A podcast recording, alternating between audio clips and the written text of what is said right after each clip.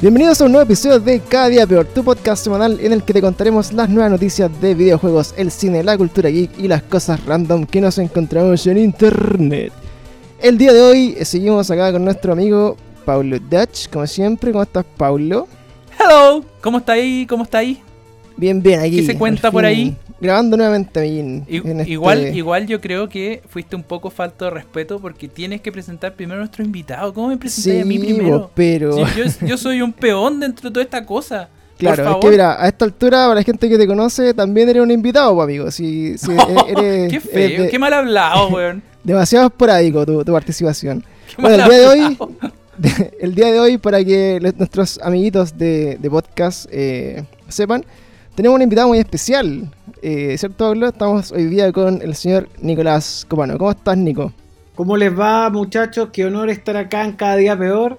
Uno de los buenos podcasts chilenos de cultura geek, pop, porn y todo lo que les gusta. Eh, Pornhub. Claro. eh, ¿Por qué está- cachaste lo de Pornhub? Pornhub? Sí. ¿De, de, de dónde viene eso? es que hay un tema como, como, como, como de, de Big Data sobre usted. Usted tiene un perfil. ¡No! un perfil un poco Pornhub, ¿no? Eh, no, pero volviendo a eso, eh, me parece que es más divertido pensar en ustedes dos como dos navegantes de, de esta gran montaña de basura que es Internet, eh, a la cual disfruto mucho estar. Eh, escuché el de Cata Evil, eh, escucho, la verdad, me, me- me siento muy eh, contento de venir a este viaje. Oye, Nico, y así mira, no, no te ofendas con esta pregunta. De Pero hecho, hasta Paula respo- ha, ha respondido negativamente, ¿ah? Pero, eh, ¿cómo, ¿cómo nos conociste? ¿Has escuchado el podcast? ¿O qué, qué- qué sabes de nosotros? ¿Qué ah, mira, pero eso, eso es como digamos? muy ¿Por de. Eso es como muy de. eh, eh, como de. ¿por qué, por qué yo escucho todo? Eh, porque, porque alguien como yo, con mis características, eh, no va a escucharlo? Esa es la pregunta. Claro, ¿cómo- ¿Cómo, cómo llegaste a esta basura? Ese, ese es el tema, ese, esa es la pregunta. Es que voy a partir aclarando algo. Yo estoy a cargo de todos los podcasts. eh, esto es como una exclusiva. Muy pronto estreno de una ¡Chan! red de contenido de audio que va a estrenar eh, Warner Media. eh, Que es la compañía que aloja CNN, que aloja eh, HBO, que es dueña de los estudios Warner. eh, Ah, ya. que mucho contenido que ustedes consumen. Batman, por ejemplo, también. Y tienen los derechos de, de- de Matrix y, y de Jingo. Y entre eso también están mis derechos. Espérate, espérate. De, de Matrix, Claro. algo me hizo cortocircuito. De Sí. Matrix y de Jingo. weón. Eh, ¿Cuántos saben esos cabros? claro, y en medio estoy yo, o parte, los derechos, mi alma es de ellos. eh, y trabajo como, como productor ejecutivo regional para Latinoamérica del grupo, lo cual me obliga a escuchar todos los podcasts de- en español que pueda. Ah, ya. y, y entiendo muy bien y he aprendido también, tengo la fortuna de convivir con una excelente estrella del podcasting chileno, que es María José, que conduce el ciclo de las amicas. Eh, y eso me, me ha empujado a rincones tan extraños como este. eh, de cada Claro, día. tan me gusta mucho cómo trabajan el contenido, lo- la verdad, no, no importa que lo diga yo, pero son muy buenos. Entonces dije, eh, lo voy a agregar y todo. Y, y parece que ustedes me conocían. Y dije, bueno, eh, ¿por qué no conversar, no? Claro, llegué Por estamos. supuesto. Por Sí, supuesto. pues, yo- oye. a, mí, a mí el Pancho me dijo, Paulo, por favor, por favor, no le... ¿Puedo decirlo. Pancho? Ya, Sí, ya, no, no lo puedo, no lo puedo decir, ya está bien. No, dila, dila, Me dijo, por favor, no le lamas los pezones a todos nuestros invitados que son más power, por favor. No, Pero yo no me. estoy- Espérate. Yo no me Pero considero. estoy un poco power. excitado, po, weón, no lo puedo evitar. No, no, no, yo no soy nada de power. Soy una persona que trabaja mucho nomás. Y que por eso Ah, es verdad. Eh, Está metido ha- ha en prevalecido. medio. Oye, sí, el- ahí la, la menciona a, a las amigas. Yo, de hecho, cuando antes de partir los podcasts, escuchaba harto la- las amigas. Mi, mi polola, gran fanática de, de podcast. Así que recurrentemente estamos tomando once con, con las micas de fondo y aparece Nico también a veces aportando ahí, como que hace Yo vivo, con, yo vivo con una y por tanto vivo con varias de las Con, amigas. con todas, sí. Con todas, Es parte de tu vida. claro. Qué conveniente suena aquello, ¿ah? Sí, No, Claro. no, amigo. no, no tanto. No tanto. No. Eh, por No lo menos la, mi favorita es la, es la, la que la que eh, le La todo. Eh, el resto hay algunos grados, pero está bien. Ah, ya. Está bien. Como la vida misma. Claro. Oye, Nico, nosotros queríamos hacerte una pregunta. La bueno, que tú yo- quieras. Yo me imagino que recurrentemente, por ejemplo, no sé, pues dicen, ya va, va a estar Nicolás Cobano con nosotros y te empiezan a, a preguntar de tu vida, de tus comienzos, qué hiciste en Canal Cobano, qué hiciste por aquí, qué hiciste por allá. Hoy día te queremos nosotros invitar a que te sientes en nuestro living virtual y seas un amigo ñoño nerd más con nosotros para Sí. que conversemos eh, de la vida como si nos conociéramos de siempre para no eh, llenarte de las mismas preguntas que te van a hacer. Aunque todas sí- las preguntas que quieran y si quieren volver algún momento también, si es divertido. Y además, yo, yo como es raro. Yo de mi pasado hablo hace Lo muy todo. poco. Porque siempre me dio un Ah. poco de vergüenza. Eh, pero pasa que hay una. ¿Ustedes qué edad tienen? Yo tengo la Tre- misma edad que tú, don Nicolás. Ya, tú- 31. Tre- No, pues. Yo sí, 33 po, tengo yo. yo tengo 33. ¿Y tú? ¿Ve? No le decía yo. Yo 31 tengo. Ya, Espera. es que no, es un caso raro porque ustedes se ven siempre más jóvenes y parecen más chicos que yo. Porque, eh, probablemente porque yo soy un viejo chico. Pero, pero en general, en el último tiempo hay una cosa muy rara. Que es que me, y me ha tocado en varias entrevistas compartir con gente mucho más chica que yo. O sea, 10 años más chicos que yo. Eh, por el ciclo de entrevistas que Sí. estoy haciendo, que no es de noticias. El, a- los últimos años yo me había, Claro. había hecho noticiero. Eh, y con entrevistas. Pero ahora estoy haciendo un formato Claro. mucho más talk show. Y que televisión en casa. Y pasa de que son muy respetuosos, weón.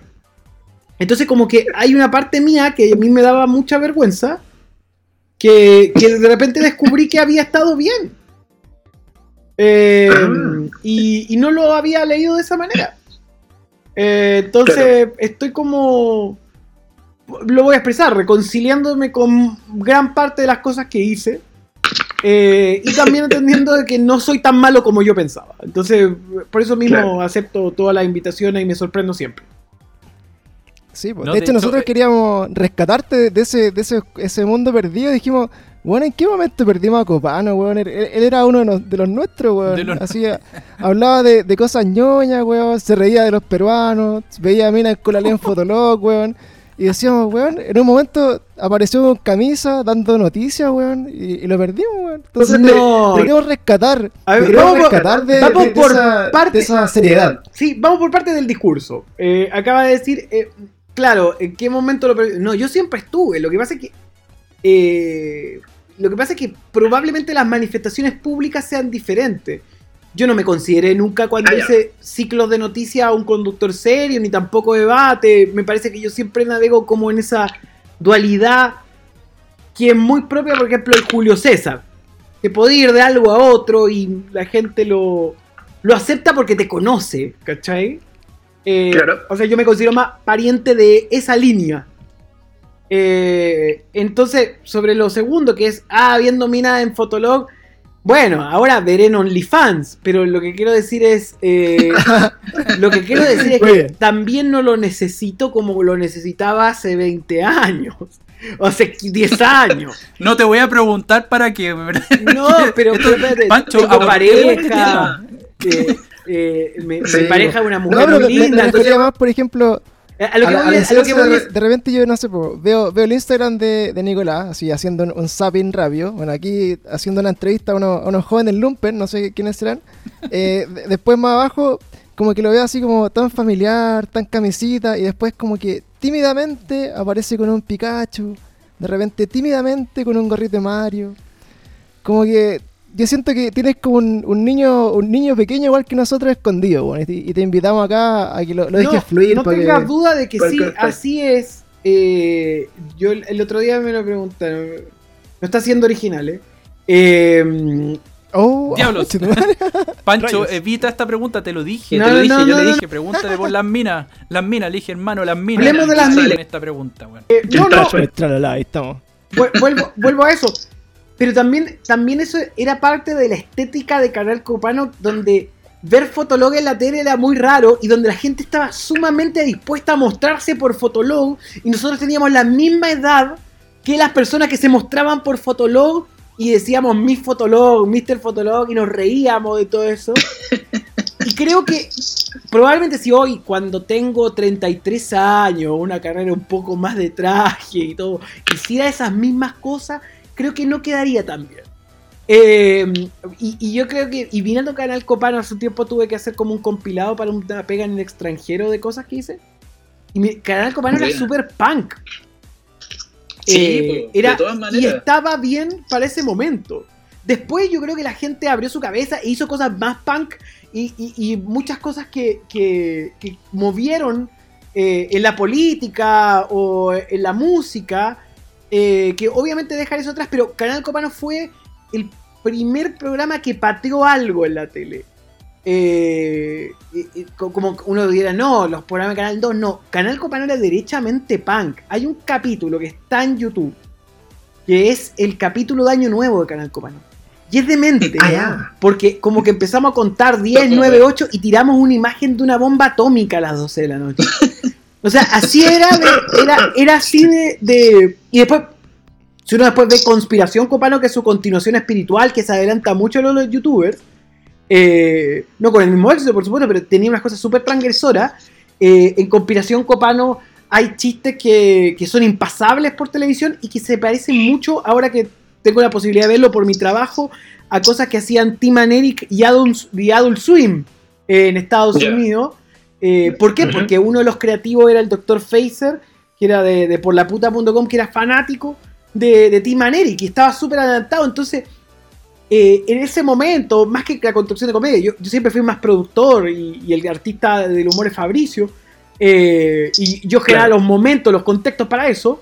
Y esa genialidad, a mí me pasaba que, claro, yo era como más pariente de lo que tú decís. Más como, de, más como que la estética nintendera o más vinculante a, a cosas que también hice en la rock and pop. Entonces, yo no, pero ojo, nunca lo dejé. Eh, es más, la plata que me gasté en los últimos años está vinculada derechamente con la cultura popular, con muchos libros de cine, de, videojuegos. Leo muchos videojuegos. Les, les, confieso que el otro día una amiga me preguntaba eh, sobre qué hacía además de ver temas de, de, de comunicación. Porque yo leo mucho. A mí me encanta. O sea, por ejemplo, el cine, a mí el cine no me entretiene. Yo a los 22 minutos me voy. Es como que me desconecto. Tengo un span de atención de 22 minutos. Eh, y, si, y, ojo, tengo que renovarlo. O sea, si la película es buena, la voy, voy renovando ese ¿cachai? Me calculo. A los 22 minutos voy a ver el celular. Eh, y si es buena, no lo vi. Entonces ahí digo, ah, esta película es buena para mí. Eh. Y una de las cosas, Chora, es que eh, secretamente, y, a propósito de la pregunta de mi, de, mi amiga Natalia, me exploré que lo otro que hago por placer es leer de historia de videojuegos y ver documentales de videojuegos y creo que tiene un factor que es que es una industria en la que nunca voy a trabajar probablemente. Porque yo en general me entretengo mucho con las cosas que trabajo. Yo la paso realmente la raja haciendo las cosas que hago. No, no las veo como trabajo. Trabajo luna a domingo. Eh, bueno, qué bueno. Eso es lo mejor que te puede pasar, po. Claro, po.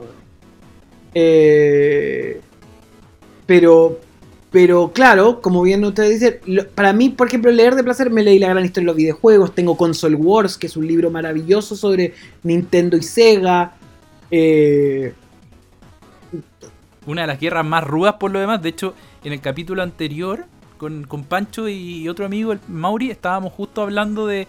Hicimos como un guiño un poco a, esta guerra que hubo entre Sega y Nintendo, que es básicamente como las guerras de los dioses antes de crearse el mundo, por lo por así llamarlo. O sea, de, de guerras como esa, en donde Nintendo le da la espalda a Sony, nace su peor enemigo que hoy día el PlayStation. Es como que de verdad hay unas cosas y unas historias increíbles de peleas entre, entre CEO de cada compañía. O sea, por ejemplo, yo, soy un, nerd que, por ejemplo, hay una. No sé si en YouTube un sitio que se llama Beta64.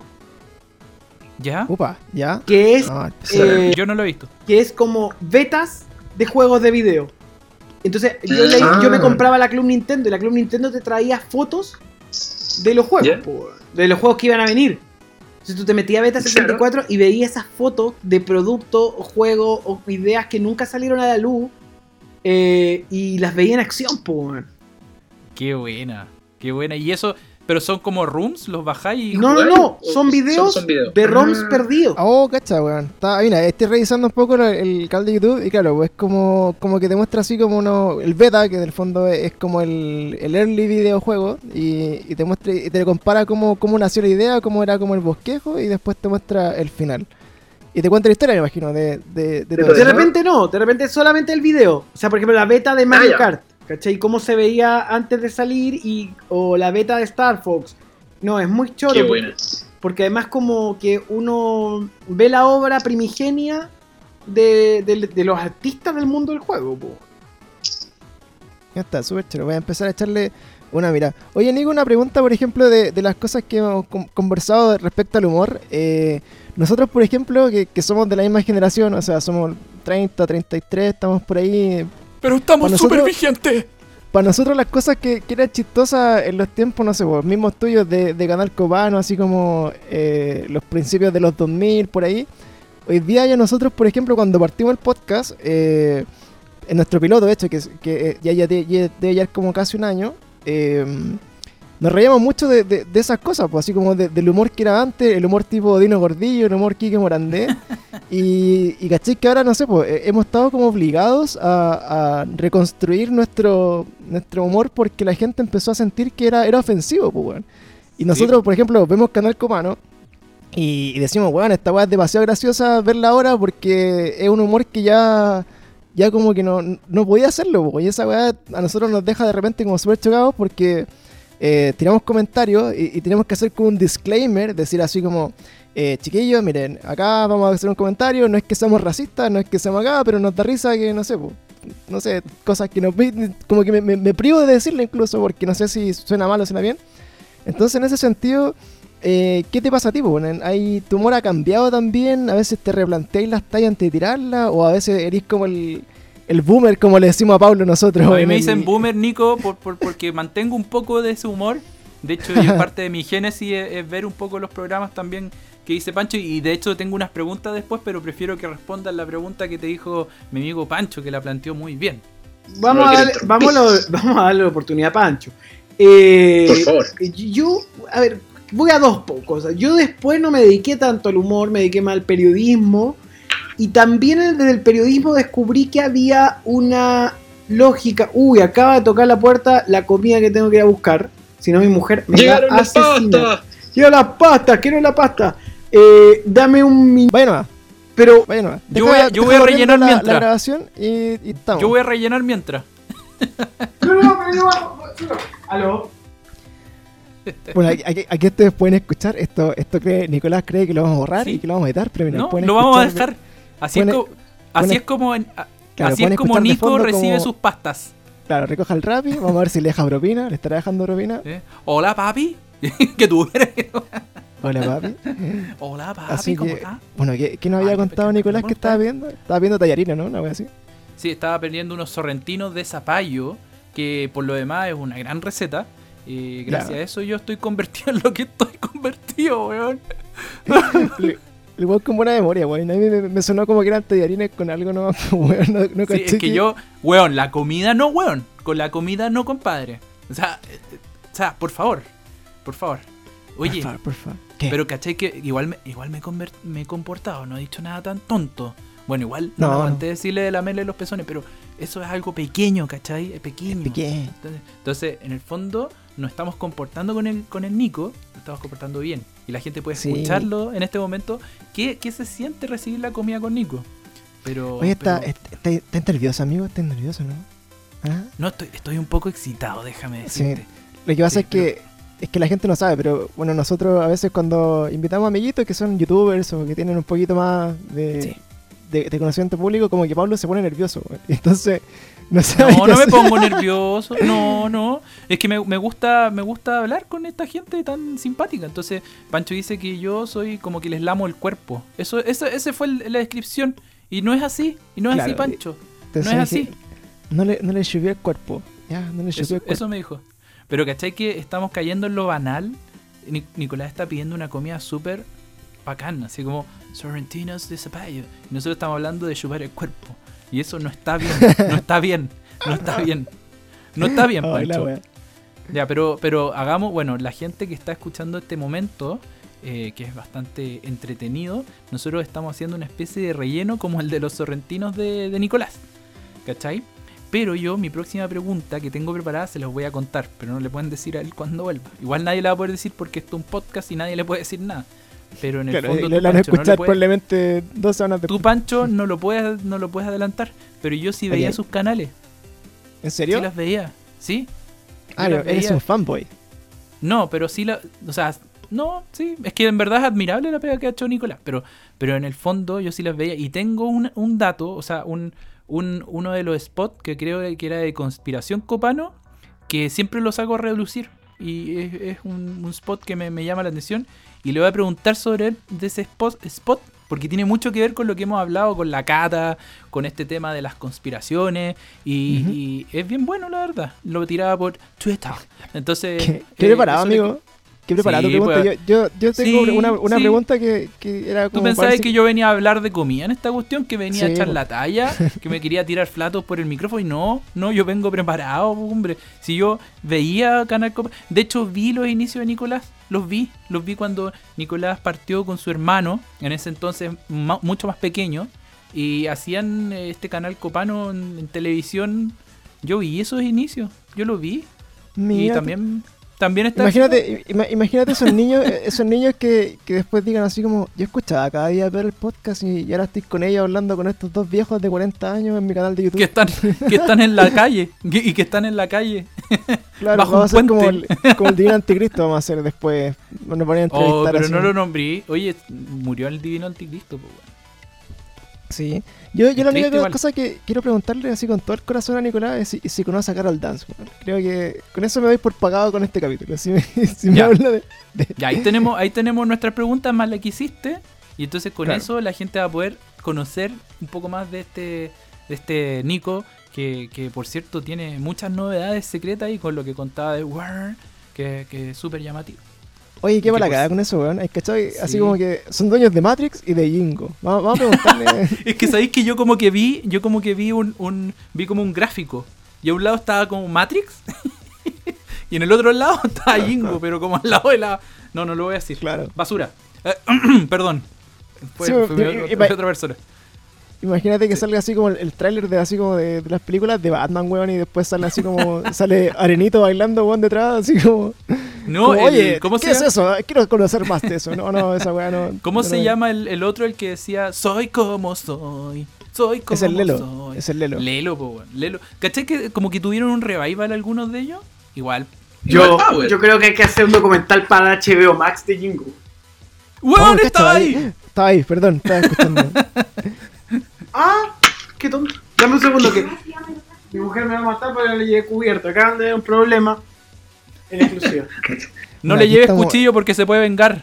Estamos, estamos transmitiendo desde la intimidad de Nicolás Copa, ¿no? Sí, estoy es abriendo, estoy comiendo la comida. Eh, Claro, to- Todavía piensa que vamos a borrar esta parte, pero.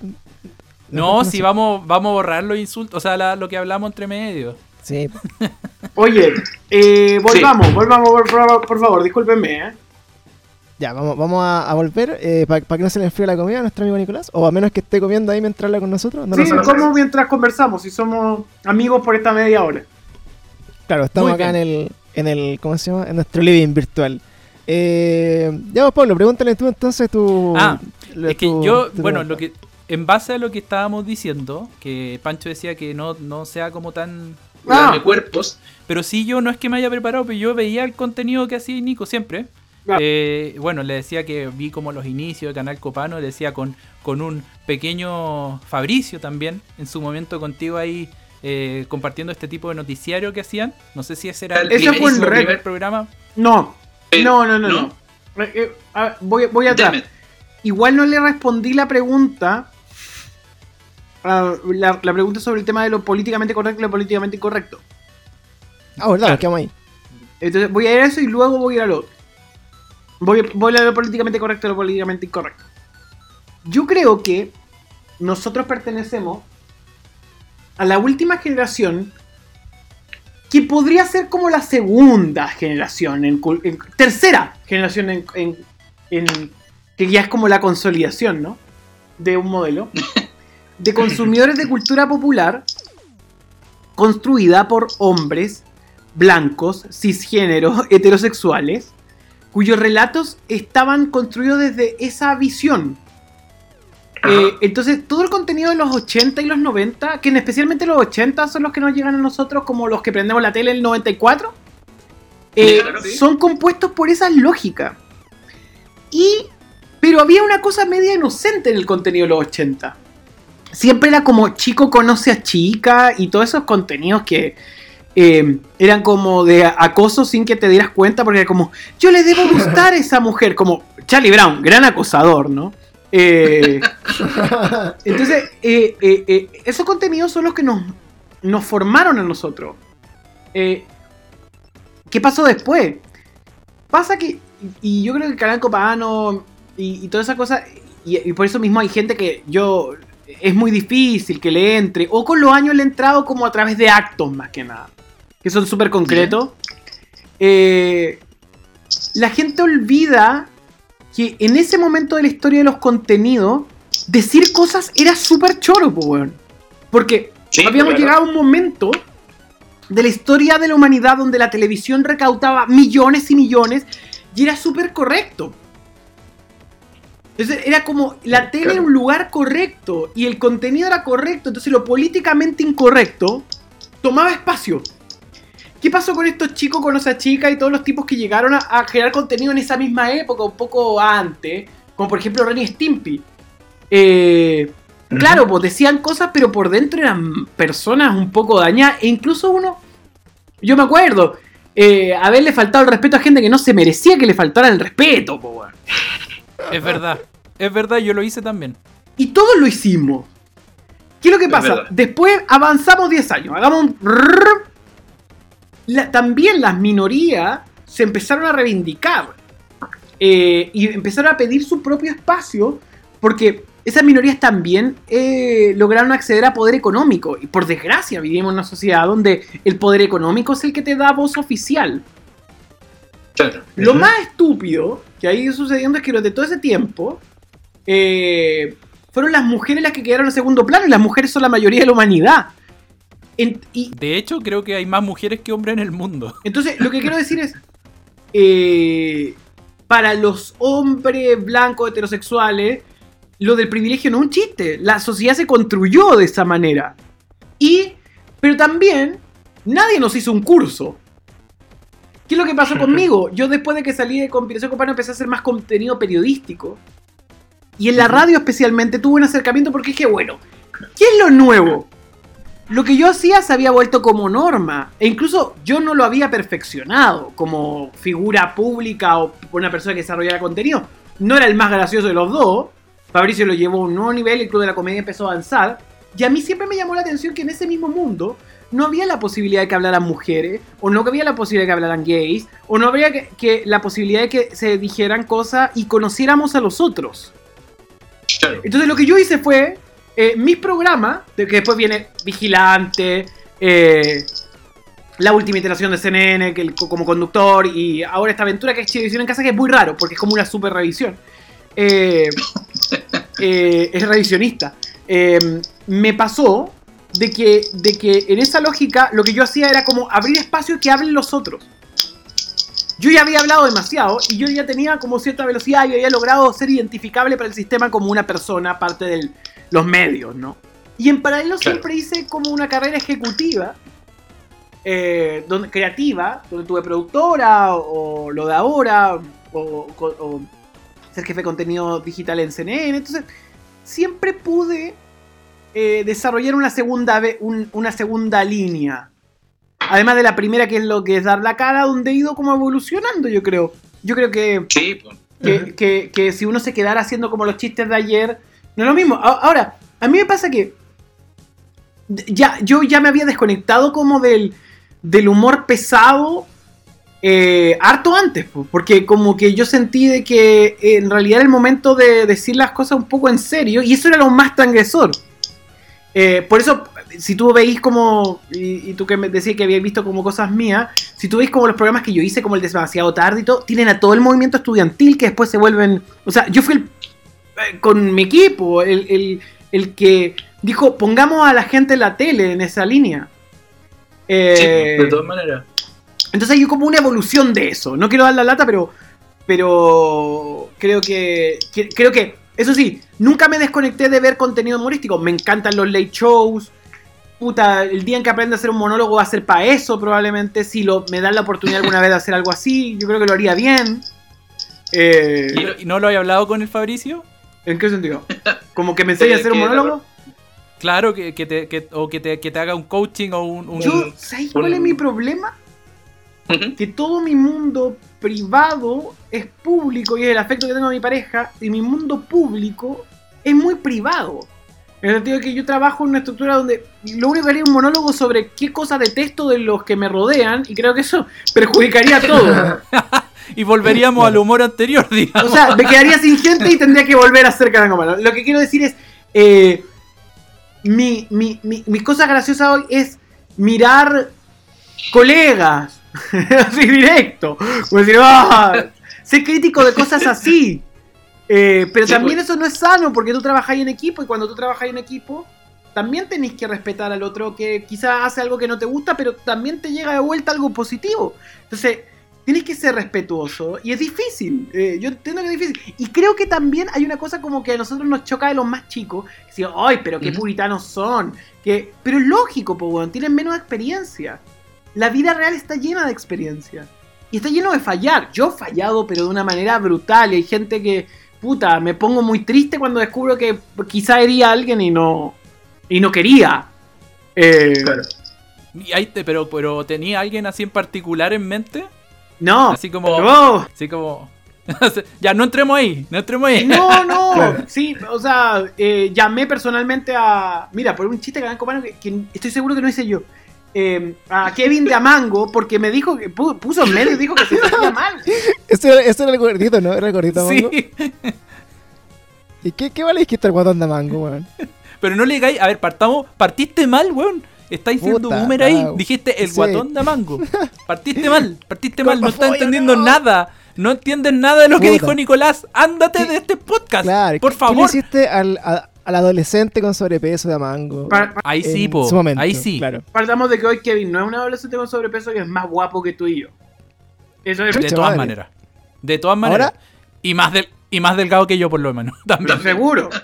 Eh, y, pero, pero también hay que decir de que el chiste era que ya lo habíamos puesto, eh, lo pusimos en, en conspiración copano, lo metimos dentro de eh, el pueblo y usted. el pueblo y usted, Pinochet, lo pusimos como al fondo y dijimos, eh, Kevin Damango estuvo. Y, y no, pues era chico, pues weón.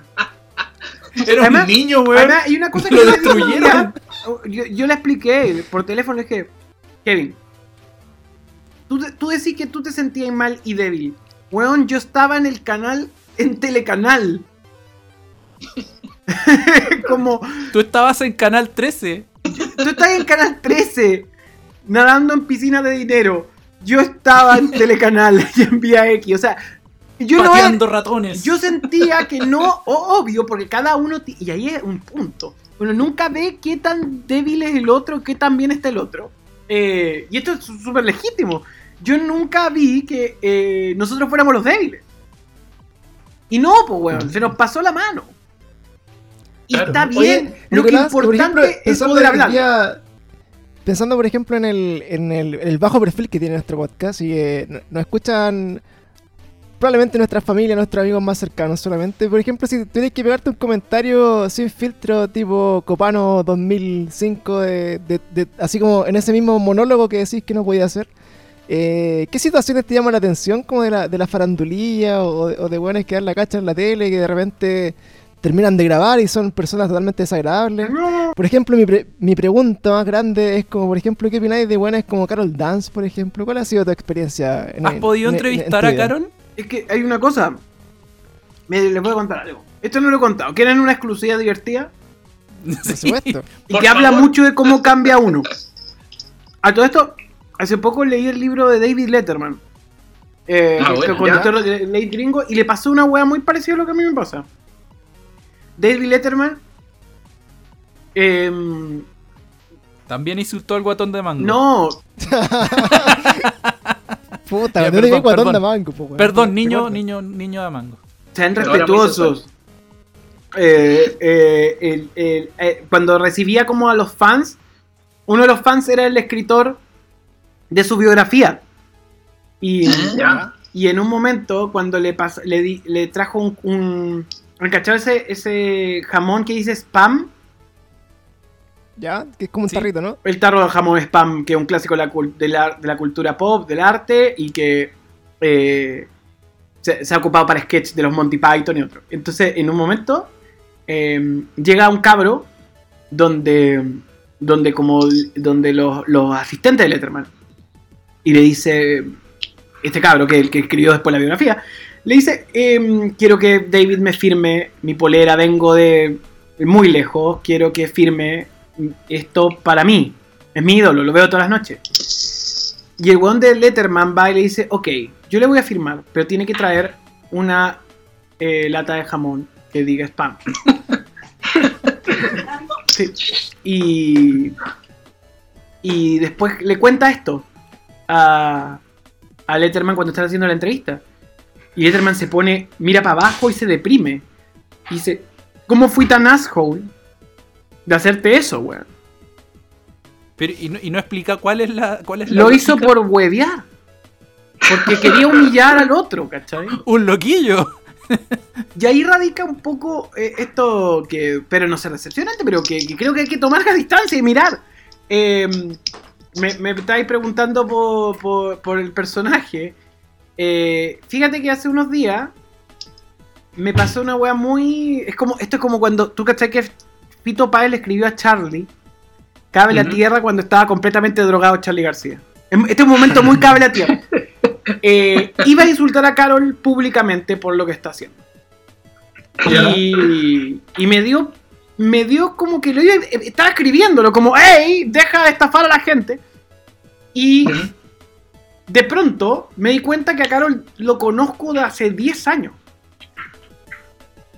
Heavy. y que tengo su teléfono. Y sois parte de su estafa piramidal.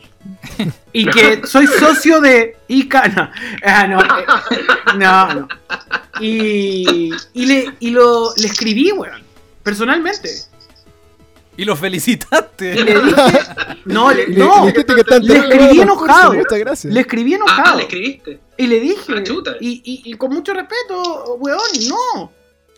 Él tiene su argumento. Yo creo que él está atrapado en algo muy de la tele, que ah, profundizando sobre, ¿quieres algo de la tele? Que es como que de pronto eh, se te acaba la, se te acaba un banco. Yo creo que a, a- a Ah, Carol, a Carol lo que le pasó con el estallido social fue muy fuerte y él nunca lo supo leer. Y no lo supo leer porque también hay un dejo. Decía clarito, pues, weón, chúpalo caro el dance, pues, weón, no era tan difícil. No, o sea, pero no, no, pero es que no lo supo leer porque yo creo que la gente le decía chúpalo Carol Dan porque era como el, reemplazan- el representante de ser desclasado, po, weón. Claro. Sí, po. Ah, y yo creo que él que tiene un rollo que es muy gringo, que es muy protestante, pero muy, muy eh, no compatible con nuestra cultura. Que es creer que porque tú te fue bien y la hiciste, eres mejor que los otros. En la mayoría de los casos, si eres eh, si la hiciste de muy abajo, tuviste la fortuna suficiente de toparte con la gente correcta en un contexto indicado y te fue bien. Pero la mayoría de la gente no se le da así. O ni siquiera se le despierta esa idea. Entonces eso es muy sin Claro. respeto porque, bueno, a mí también me ha ido bien. Y, y yo creo que andar, eh, que, que es poco pudoroso andar como exhibiéndolo. eh, porque hay gente que no tiene, a esta hora, esto es real. Antes, hace, hace un año podíamos discutirlo. Hoy hay gente que no tiene que comer. Eh, literal. Entonces, eh, y, ahí, y ahí retorno a la reflexión. Creo Claro, lo, lo que no- nosotros sentimos eso siempre, ¿cachai? Porque, por ejemplo, eh, puta, nosotros, yo por ejemplo, to- toqué en una banda y en mi banda, dentro de mi nicho, eh, tenía la posibilidad, no sé, pues, de, tener cierta popularidad entre gente que no, nunca había visto en mi vida y encontraba súper entretenido, era rico, ¿cachai? Que te pidieran fotos, que te pidieran autógrafos, que te escribieran por cada foto alguna cuestión eh, bonita, ¿cachai? Eh, y nosotros, por ejemplo, en ese ambiente como de la música, y yo como, como trabajando ahí también, me, me relacionaba con artistas que le iba realmente súper bien. Y, tú sentís como ese sentido de, de, puta, los locos no se pasan una caca, ¿cachai? Como que, ¿cuál, cuál es el punto en, en, esta, en este mundillo de la fama, entre comillas, en que, en que dejáis de ser tú de donde venís y te convertís en un weón totalmente desagradable y que, que más encima te, te denigra por no ser tan, entre comillas, como exitoso como él. De hecho, la última weá que subimos de Carol Dance que se estaba comparando con Steve Jobs, pues weón. Pero está loco, porque también le, espera, porque también le lavaron el cerebro. Porque piensan de que haciendo ciertas cosas y diciendo ciertas cosas son como súper. Finalmente, son mega religiosos. Claro. Y ahí es donde yo discrepo con él, con mucho cariño. Es como, weón, te conozco. Hasta leí el- su libro, weón. Y, y hay cosas como que veo de él que como, ah, puta, no me pescaron, pero igual me fue. O sea. Y también, también la gente crea sus propios supervillanos, po, weón. Si tú te ponías a pensar, Claro. el año pasado, Carol Dance conducía un reality show en el canal más visto, Mega.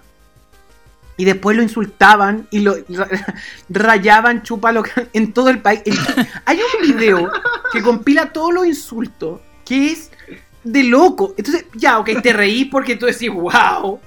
Eh, hoy los momentos raros.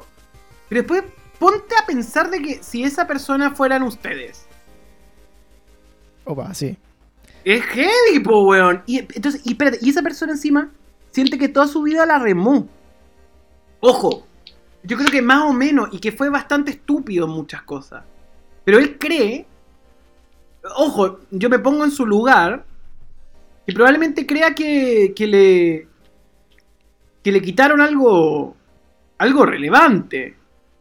Eh, entonces, y, y- y la historia cuenta que este weón se fue a como a buscar pega y le dijeron, oiga, pero usted, mire lo que dicen de usted. Entonces, te friqueáis, po, weón, porque además había una cosa que yo siempre le decía a un amigo, a mi gran amigo Lucas Jardo, sobre la fama. Porque me decía, weón, me va mal. Yo digo, pero ¿sabéis qué? No te llamas Nicolás Copano, weón. Que hay weones que están esperando que te vaya mal para postearte que te va mal. Para ponerte Claro. chúbalo cubano en todo el Claro, pues, weón. ¡Ah, conche! Y, y lo hiciste mal, mal. Y, y que tú te puedes ir a hablar. ¡Cubano, culiao! Claro, vos falláis y nadie te dice nada, po, weón. Eh, y, Sí. y, y, y- y cuando tú te, te toca mostrar tus cosas, es, dif- es diferente, es, eh, es inquietante, porque tú siempre pensás que esa persona que te insulta te va a quitar la posibilidad de hacer algo que te apasiona. Ahora, yo también creo, y vuelvo a este punto, que lo que pasa con Carl Dan es lo mismo que pasa con todo este mundo de los funados, los periodistas de tecnología, po. Yo creo que. eh, yo creo que. ah, yo creo que tú, tú pierdes tu alma sobre tu arte cuando dejas de basarte en el arte y te gusta más el pavoneo. El pavoneo es como te gusta más caminar por el pasillo que trabajar con pasión en lo que amas. Eh, entonces, yo creo que lo que a ti te molesta, lo que me estáis diciendo, como, ah, lo bueno es pasado acá y todo, es básicamente que tú veías el pavoneo. Es como, Sí. como, es como, te gustan más los viajes que escribir y eres escritor. Te gusta más eh, la, la- la lógica como machista de las groupies que tocar música. Eh, Claro, que eso, eso es bastante gringo igual, por lo demás así es como, eso es como la, la base de la, de la fama gringa, de, de artistas que se pierden después de, de, la, de la fama y el dinero y se dedican a hacer pura weá y tú decís, pero loco, vos eras cantante, ¿por qué estáis hablando de política, por ejemplo? No, de- no, yo creo que ¿Cachai? permíteme el Don Graf, ¿cachai? La droga. Si igual la gente se hace mierda a la cabeza. Ahora, hay otras drogas hoy. El azúcar es una droga, te lo dije yo que estoy muy gordo. todo es evadirse. La gente busca formas de evadirse, pasarla bien, ser feliz. Eh, fácil también y también no fácil. También uno no puede culpar a los que, que se drogan de ser culpables de las cosas. Oye, yo creo que este es el podcast más triste que han grabado, weón. Estoy llorando, weón. Que sabéis que yo, yo encuentro que era, era como una conversación necesaria, weón, porque nosotros, eh, como tú decís, pues estamos haciendo algo que nos gusta mucho, nos apasiona y lo hacemos desde nuestra poca expertise. No teníamos idea de cómo se hacía un podcast ni cómo grabar. Hemos hecho todo así como a la mala muchas veces. Hemos grabado con casi con celular, etcétera. Y también eh, yo creo que algo muy importante que, que siempre hemos querido mantener eh, es no perderle el miedo a, a que nos vaya mal, weón. De hecho, nosotros no, te- no nos importa si nos critican, si nos va mal, porque te- estamos como eh, súper en, en algo muy nuestro, ¿cachai? Muy personal, que lo hacemos con amigos, lo hacemos con personas que nos conocen. Yo grabo con mi polola, grabo con mis mejores amigos, Pablo es uno de Yo no soy su polola. también. Por si acaso. claro. Para Nico, por si acaso, Y- para que lo tenga claro. Sí, digamos. para los que no sepan, Pablo no es mi polola. Eh, entonces al final eh, es, es lo que te decía, es como invitar amigos a un carrete en tu casa y hablar de weas que te gustan nomás, ¿cachai? Que obviamente si en algún momento le va bien y esta cuestión se dispara, eh, lo que nunca quisiéramos soltar es como, es como esa esencia de decir, puta, yo hago esto porque me gusta y si me equivoco, si me hace mierda por eso, eh, vamos a seguir haciendo igual, ¿cachai? Pero eh, no sé si a ti te, te habrá pasado en algún momento, pero, pero sentir que, que estabas equivocado haciendo lo que te gusta mucho al punto de haber tenido que cambiar y de ahí en adelante decir así como, pucha, antes yo no era así y ahora tengo que adecuarme nomás y, y perdí como un poquito de esencia, bueno, no sé. Aquí es muy relativo todo, weón. Eh, eh, como a mí me dio como por, por leer mucha filosofía en un momento. Entonces, como que lo puedes mirar desde otro punto de vista. Lo que te puedo decir es que los proyectos exitosos son los que nacen como los que ustedes están construyendo. eh, desde la pasión y el cariño, pero siempre inviertan en ese proyecto. O sea, eh, siempre invi- inviertan a aprender. en- ah, mira, quizá con este micrófono sueno mejor, con este software me veo de mejor manera. Para que deje de ser un hobby y un día puedan vivir de eso. Eh, en lo personal, tengo una anécdota de cómo nació el programa nuevo que estoy haciendo. Que estoy haciendo para plataformas digitales, televisión y me permite aprender mucho. Eh, Buenísimo. antes de, de- de que empezara la pandemia, yo tenía como la paranoia de que un día el país iba a explotar en serio y que los malos iban a hacer sus ma- cosas malas que siempre hacen. Eh, y, y empecé a decir, y si pasa algo muy feo, eh, tengo que tener un lugar para poder comunicar. Y empecé a armar mi propio estudio para transmitir. Heavy. Ajá. O sea, está- estáis preparado para esto. Sin querer. Claro, como estáis como en un búnker transmitiendo el fin del mundo. Claro, era como un prepper de los medios. Y como me gusta tanto, empecé a hacerlo y también eran dos lecturas. Eso por un lado, ¿qué pasa esto? Y por otro lado, como estaba tra- estoy trabajando con un proyecto internacional, yo decía, bueno, si trabajo para la división internacional, no es tan necesario que vaya tan seguido a la oficina. Porque trabajo Claro, para el claro, extranjero. Entonces voy a hacer mi propio estudio de podcast, que después dije, "Mm, pero también podría hacer de streaming, y empecé a buscar cosas viejas que tenía, que me había comprado y tenía todos los cables y tenía todo. Y de pronto cae la pandemia y yo tengo, si tú veis, no sé si han visto Chilevisión en casa, el estudio es como de tele. Sí. Y todo lo manejo yo. Yo pongo la música, eh, el audio, eh, los videos, los tapes se los hago play yo mismo. Y eh, prendo las cámaras. Y, a- y hace una semana me pasó algo muy especial. María José no me podía maquillar, que me estaba ayudando con eso. Y de pronto aprendí yo a maquillarme. Apa. Ese, el real, ese, ahora sí que es como el, el real canal cubano, así como ya. Es una locura. Es una locura. Yo en mi carrera, te juro que yo en mi carrera nunca había podido, o no me habían dejado, por ese motivo, nunca meterme en lo técnico. Entonces es muy rico esa sensación como... ¿Y sabéis qué me pasa? Que recién en el capítulo 50 que estoy haciendo, estoy sintiendo que estoy haciendo bien las entrevistas. Como que me solté ahora. Hace- empezó Nicolás Copano, volvió al aire hace una semana. ¿Y por qué? Porque durante toda la semana anteriores, puta, se pegaba una weá. Se cortaba otra.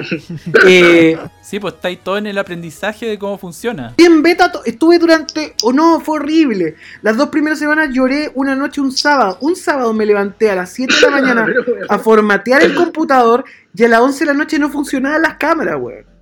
Me puse a llorar. Oh, Sí, pues nosotros, La igual nosotros en ese sentido con el Pancho, bueno, Pancho inve- Siempre eh, estamos hecho- mirando porque la weá explota. No, no, no, pero tú, pero igual nosotros hemos tenido nuestro upgrade. O sea, antes grabábamos realmente con cosas malas, ahora tenemos micrófonos más buenos, tenemos, Pancho compró su mesa de audio, eh, usamos, igual hemos, hemos evolucionado y efectivamente tiene su recompensa, tanto como en la calidad, como en la, en, en- en el programa que finalmente tú decís que es heavy, que lo que estáis haciendo finalmente está tomando la forma que esperarías o, al menos proyectabas a que tomara, ¿cachai? Entonces eso, eso es bacán, igual. Y hoy no es lo mismo que. Yo creo que si uno tiene pasión y uno empieza a armar las cosas, siempre se le da la cosa. No, no. Pero mira, como anécdota. eh, si tú veis los primeros looks de lo que yo hacía en el interruptor, que, que a eso Ujú. voy con lo que ustedes querían hablar, como ah, Ni- Nicolás de Fabricio, Fabricio era chico y salía en el interruptor, de Vía X, era un croma conmigo adelante hablando y de repente aparecía Fabricio como panelista. Bueno, si tú asistieras a una línea que está en mi canal de YouTube, si tú ves una línea y veis cómo yo me siento en CNN, se parece. Yo antes de, antes de, antes de Vigilantes, yo hice y fui panelista y escribí los guiones de Duro de Domar, que era el programa como de panel número uno de Argentina, y cuando hice Vigilante era eso, pero ya era como de noticias también. Con noticias, y, eh, armamos la- las elecciones en, en televisión, participé todo ese proceso creativo con un equipo maravilloso, que increíble, que, que igual es mi equipo de toda la vida, Roberto Cisternas, que es el director de los videos de Hace Falso. Él trabaja conmigo de partner y, y somos amigos de los que hablamos todos los días, conocemos la familia mutuamente, es como, puta, un, un- mi mejor amigo y es muy loco trabajar con él, pero ese día año nosotros estábamos haciendo en Bar La Feria, perdón, eh, Bar La Junta, hacíamos demasiado tarde en un bar y después de eso Ujú.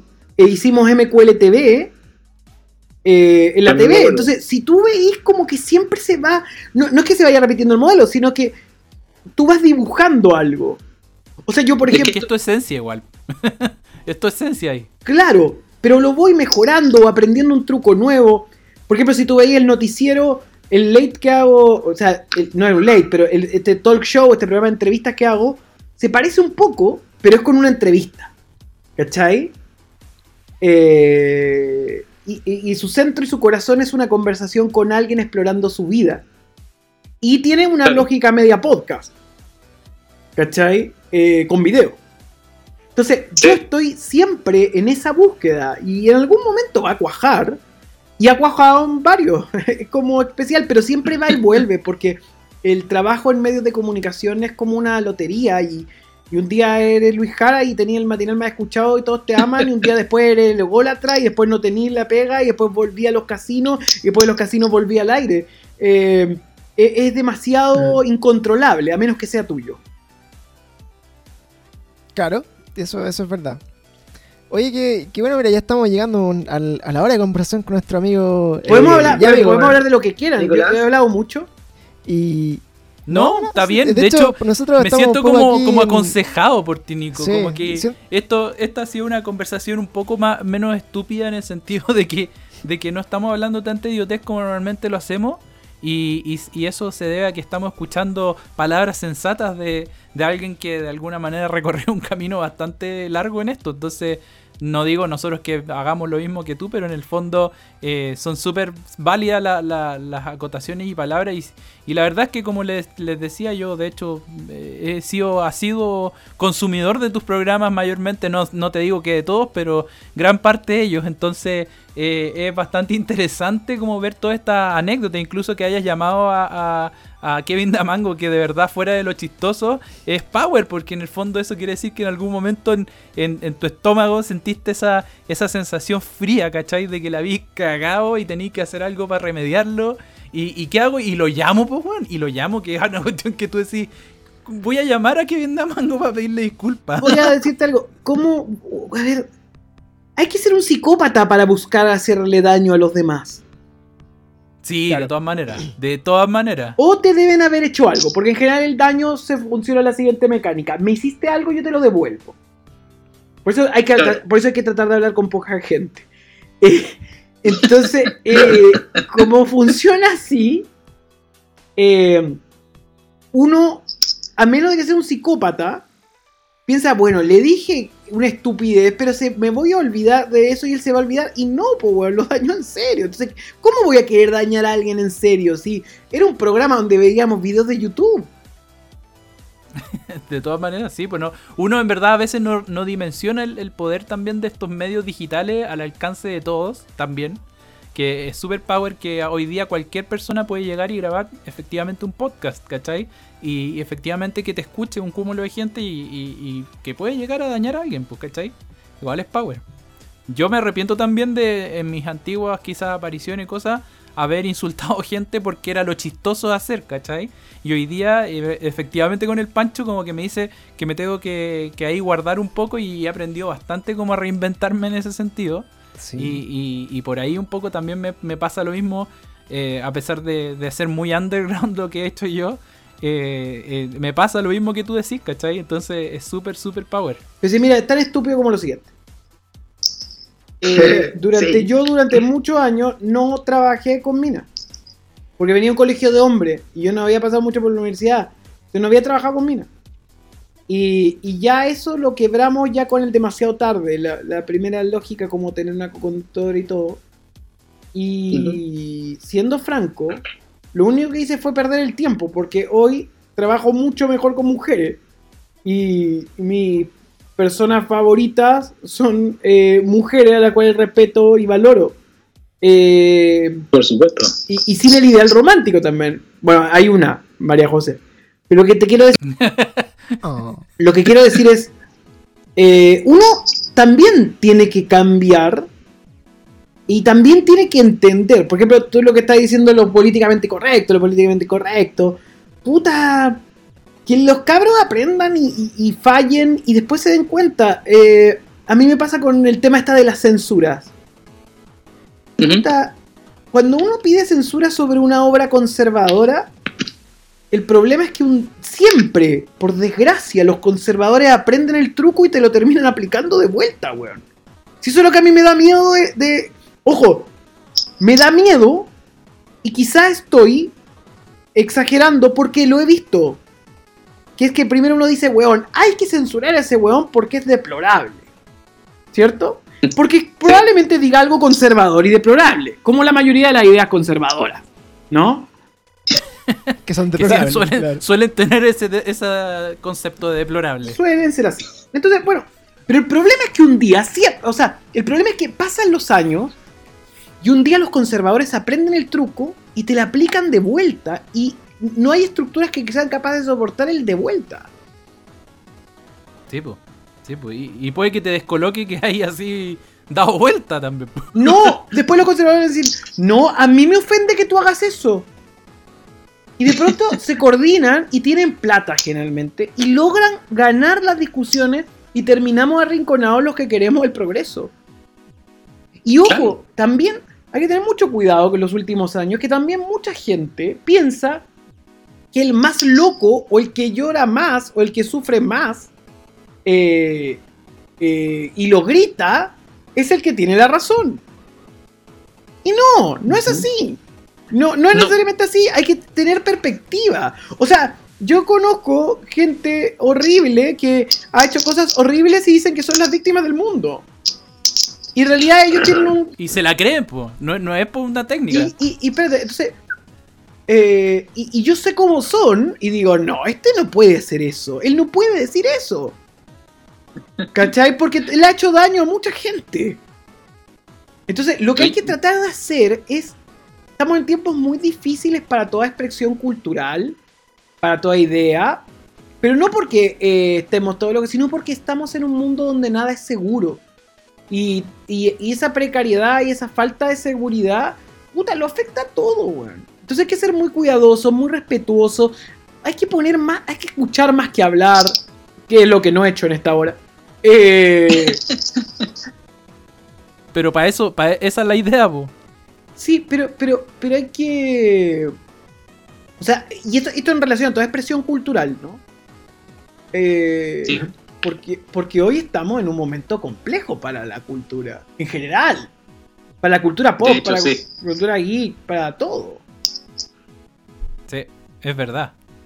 Onda, ha cambiado en el fondo los escenarios de toda la parte cultural, o sea, de tanto de- como Pancho decía, la música y todas esas cosas han cambiado radicalmente y es como una reinvención generalizada de cómo en el fondo tú llegas a las personas, o sea, hoy día hay una hay una, una casa de por medio, ¿cachai? No es como antes, que en el fondo la gente iba a donde tú estabas.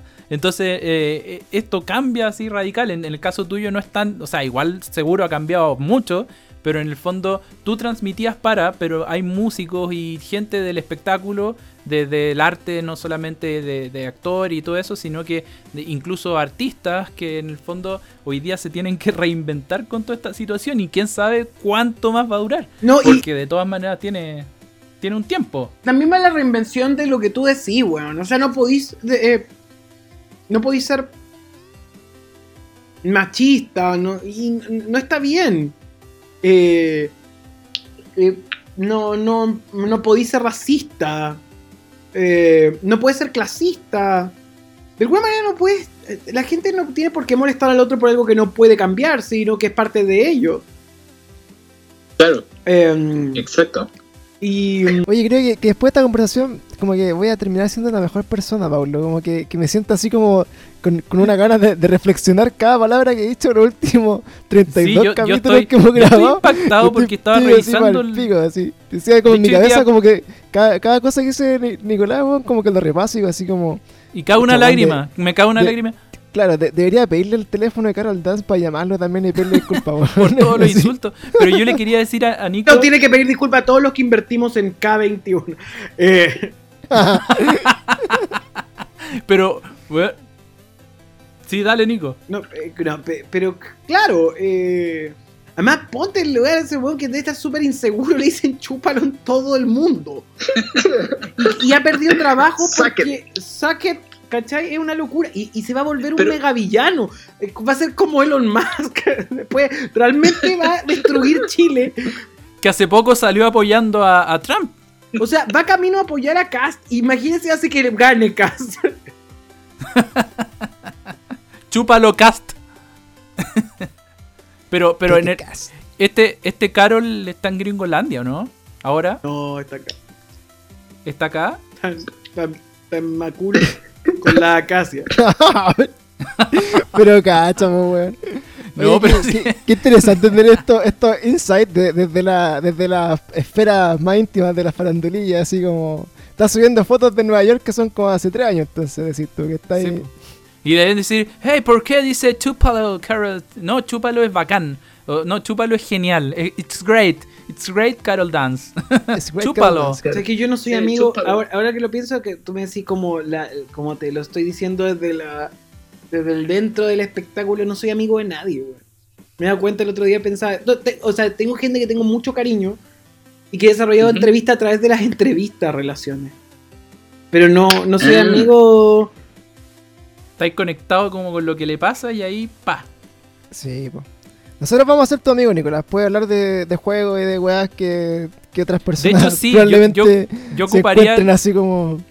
yo ocuparía parte del tiempo en, en preguntarte esas cosas. Por decirte, a mí me llama la atención porque Pancho, Pancho se ríe de mí. Pero en el grupo que hacemos las cosas de juego, yo suelo ser un chico bien Nintendo. Y yo sé que tú también por ahí, dentro de las cosas. Era como nos han llamado. ¿Cómo? Una madre nintendera, como nos han llamado. Sí. y, y la verdad es que, pucha, te- han, hay tenido como conversaciones re interesantes respecto a eso, como comparar Nintendo con Disney, que me, me hizo mucho sentido en algunas cosas. eh, y, y realmente a mí Pancho se ríe de mí porque yo soy en ese sentido súper férreo. Entonces yo te iba a preguntar, eh, ¿es así, cachai? ¿Eres Nintendero, cachai? ¿Cuál ¿Dónde es tu- está tu corazón gamer, Nicolás? ¿Qué pasó? Hoy día pasó lo de PlayStation, no sé si Lo vi, alcanzaste vi, por... por- vi, y lo vi en la tarde, lo vi en Colemono. Eh, y estuvo bueno. Sí, o sea, El, el Spider-Man, Miles Morales me tincó, pero yo quería jugar el Spider-Man anterior, pero mi amigo Roberto Cisterna, si está escuchando esto, tiene mi PlayStation 4 de hace como 3 años en su casa. Entonces, entonces eh, yo quería jugarlo y no lo he hecho. Eh, vuelvo al punto. Lo que pasa es que para mí Nint- Nintendo tiene una cosa muy mágica, weón. Y es que cuando tú te compras el Nintendo, y mi papá un día me lo hizo ver. Cuando tú te ¿Qué? compras el Nintendo, te parece una obra de, ar- de alta tecnología. La, cualquier consola nueva de Nintendo, pongamos, te compraste un GameCube, oh, te compraste un Wii, wow, buenísimo. Te compraste un eh, Switch, wow. Pero pasan 5 años y se ven como juguetes. Se quitan ese velo de que parecía una máquina de alta tecnología y pasa a ser un juguete de plástico. ¿Sé cuando me di cuenta? Una vez que se cayó mi Nintendo Wii, dije, papá, se me cayó el Nintendo Wii. Le conté, me dice, ay, dice, pero están hechos para que se caigan porque son para niños, son juguetes, hijo. Y, y tú estás ahí con tu porola. Sí, weón, pero si ya vivía solo. Nicolás tiene 30 años, por favor, weón, bota esos juguetes, regálalo. Bueno, y pasaba, y pasaba más con el 64, que esa weá sí que era color hinche, por los controles amarillos, morados, azules, weón. Pero ojo, ojo, pero la consola. Pero si tú veis, pero la consola tiene una forma no color hinche. Siempre tienen como una weá media Apple. Si tú, el Nintendo Sí. 64 es un Pentium. Creo que esa, esa lógica. El Nintendo 64 tiene como esa weá de ser como un Silicon Graphics. Una weá negra. es muy loco, weón. Entonces, Bien curva, de hecho, como de los Nintendo es uno de los más curvos, diría yo. claro, entonces Así como en su diseño. Entonces, ¿qué, qué es lo que sucede? Eh, entonces, uno tiene una relación afectiva porque uno le entrega valor a la máquina. Cuando yo tuve mi primer Nintendo, que ojo, el primer Nintendo no tiene una forma amigable. El primer Nintendo, el NES, tiene la forma de un VHS, weón. Por eso llega como Nintendo. Una caja de zapatos. Claro.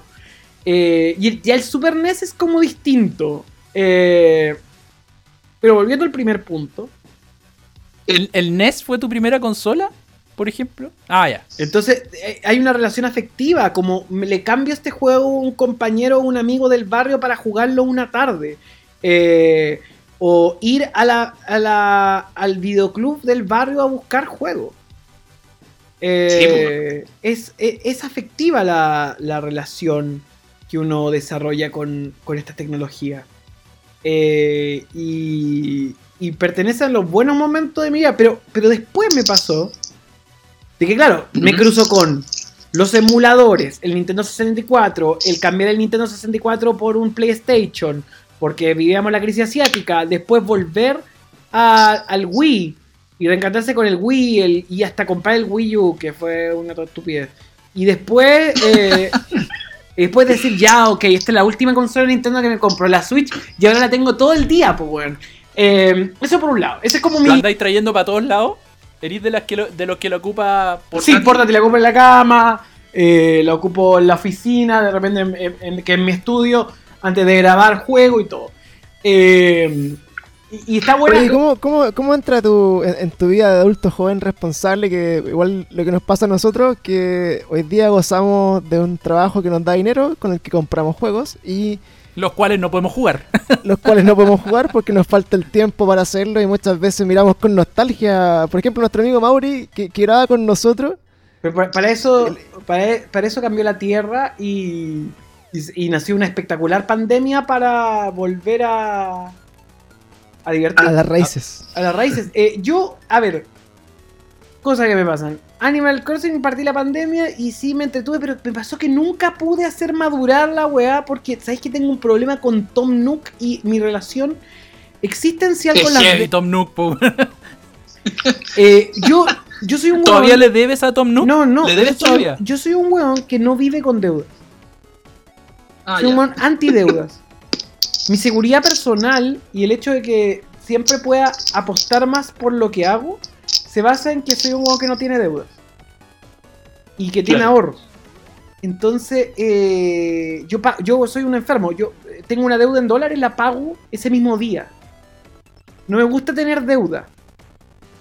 Así como Bueno, Em, te lo digo como gran deudor, muy sabio de tu parte. Claro, Muy sabio de tu parte, amigo Nicolás. Te da una Ah, libertad. Rep- representa el, el polo opuesto a las deudas, así que. Pero voy saliendo, voy saliendo. eh, eh, y te, te da una libertad y una tranquilidad y te, te- entonces ¿qué me pasa? Tom Nook no me deja crecer mi casa si no le pago entonces me frustró mucho y dejé de jugar Animal Crossing y a pesar de que todos tienen islas lindas y me da pena no haberlo logrado y me Pero, pero, la- ahí el dato es que sabéis que es muy power analizar eh, Animal Crossing. Yo creo que tú ya le sacaste la foto desde todo el, el- tratado capitalista que hay detrás. Y, pero en, en verdad, el- la, la forma de hacer pasar esto rápido tu deuda es un día com- comprar nabos y después venderlos muy caros. Y con eso cubriste todas las deudas de Tom Nook.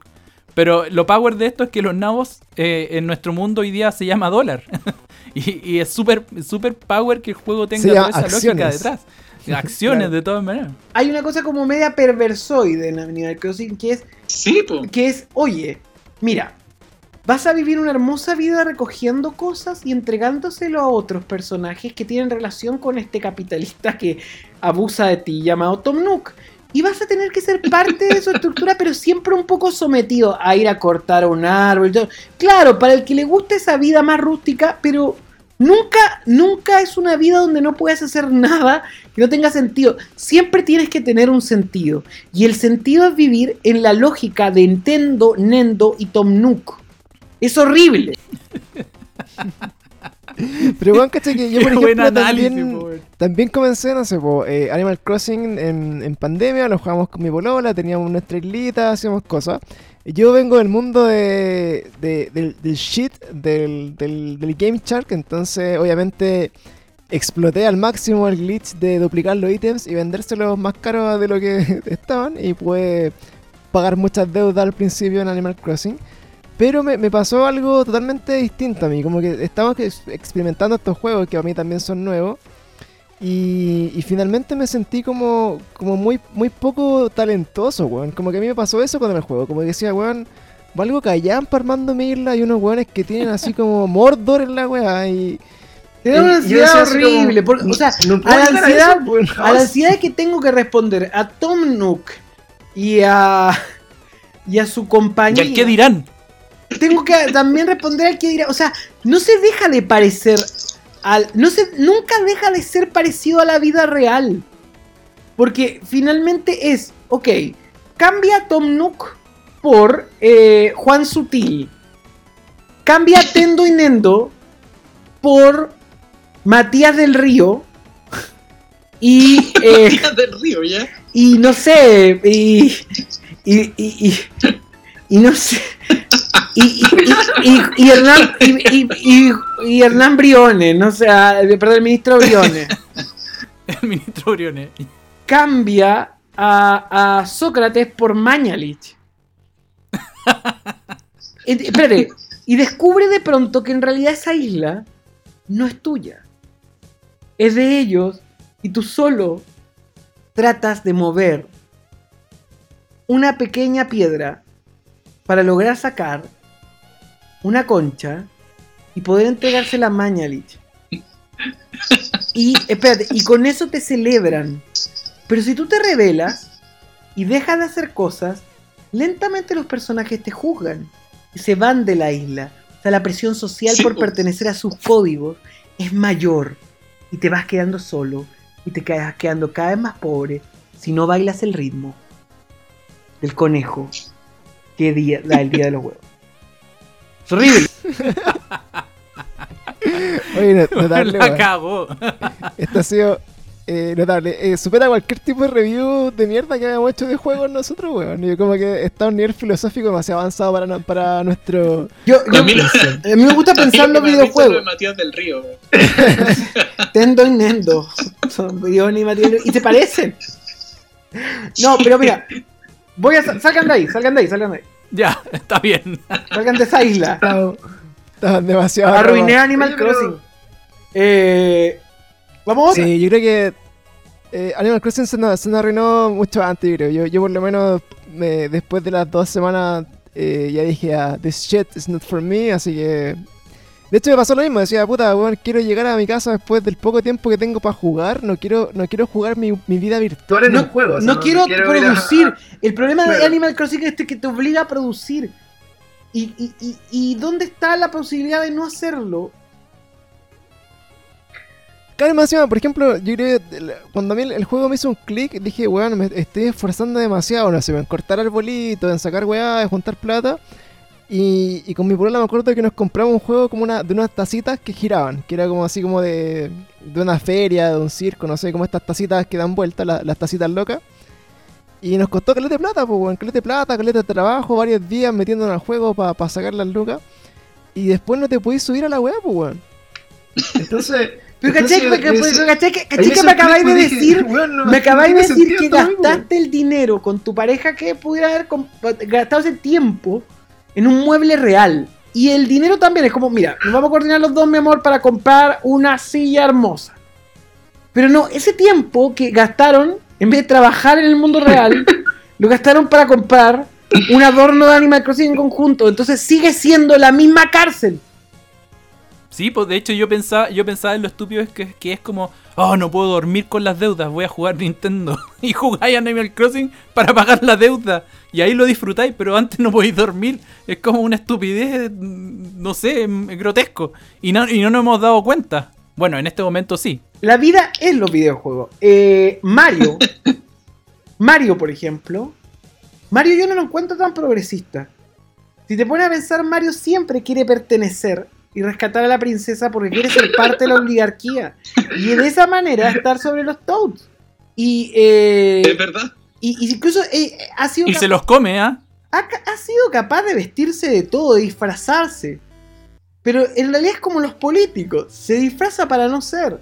Todos somos los Toads y Mario quiere ser parte del poder. Eh, en, el- en- en la lógica, de- que, que ojo, que en ese sentido le responde Sonic, que finalmente Sonic es un consumidor de marihuana que corre rápido. eh, en, una, i- en, en un mundo psicodélico. Y de otras estupefacientes, yo diría también. Sí, y que consume anillos. Que son rosquillas para el bajón. Entonces, eh, que como que ahí está la, la lógica, ¿no? Eh, y, y yo he descubierto que los videojuegos me han influido mucho en mí porque todo lo que aprendí de administración de empresas es gracias a los videojuegos. Eh, SimCity. Ah, Ya. claro.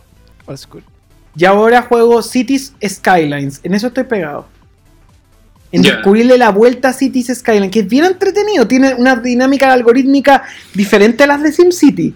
Es complicado el montaje de la estructura de aguas y de electricidad.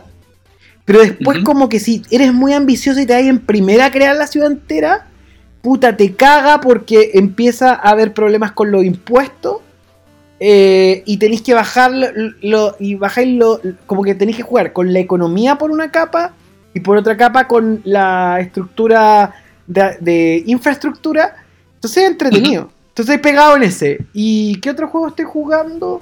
Oye, pero eso- esos juegos son muy pasta base, pues weón, son como que tenéis que estar ahí así como... Es como el típico juego que si dejáis de atenderlo un rato, como que se te destruye la ciudad, ¿o ¿no? Porque yo acuerdo que en el en SimCity eh, podían llegar hasta los extraterrestres si no estáis como pendiente la weá te destruía todo, weón. Cities Skylines es más piola en ese sentido. O sea, eh, te- tiene un momento muy protector de pantalla. Como que tú podés decir, eh, ya, voy a dejarlo acá prendido mientras voy a hacer otra cosa. Y va acumulando dinero. Y claro, hay algunos problemitas que podéis solucionar a alta velocidad, pero no son tan terribles como en SimCity que sí se desbordaba. Eh, eh, eso, estoy en eso. Estoy viendo Clarence de Cartoon Network. Ah, Eh, muy bueno. Pero estoy viéndolo capítulo a capítulo, desde capítulo 1 hasta el 50 de la primera temporada. eh, y estamos viendo 30 Rock también, lo estamos viendo de forma lineal, ya vamos a la temporada 4 en mi casa. Eh, si es por ver serie. Y de música, eh, escucho vinilo y me divierto. eh, eh, eh, pero muy clásico, como que trato de comprar los discos que son perfectos, completos. Ya.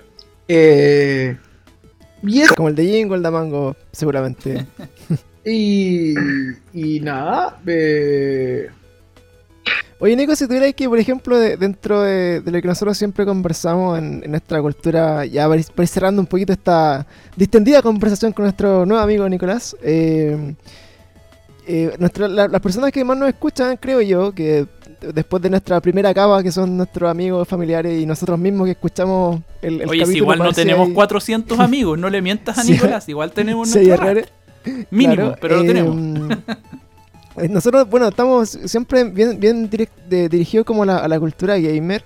Eh, ¿Cuál sería para ti, por ejemplo, un- una recomendación de, de un infaltable? Un juego que quizás eh, sería para ti el que más te ha marcado, por ejemplo, en tu vida de, de adulto joven que ha jugado toda su vida Nintendo o Play o lo que sea. eh, que le, le pudiera recomendar a la, a la gente que nos escucha. Yo creo que, que eh, Super Mario Bros. 3 es una obra maestra. Sí. No es tan básico como Super Mario Bros.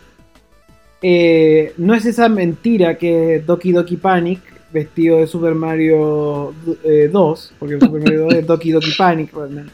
Sí, po. Eh, Super Mario Bros. 3 tiene una belleza conceptual enorme. Eh, porque no solamente, el via- no solamente una obra de teatro es Super Mario Bros. Porque si Ujú. tú veis, parte como una obra de teatro. Sí, pues con, la, con los telones y todo el tema. Entonces es, es como la adaptación a cine de una obra, de una biografía. Mira la locura que estoy planteando.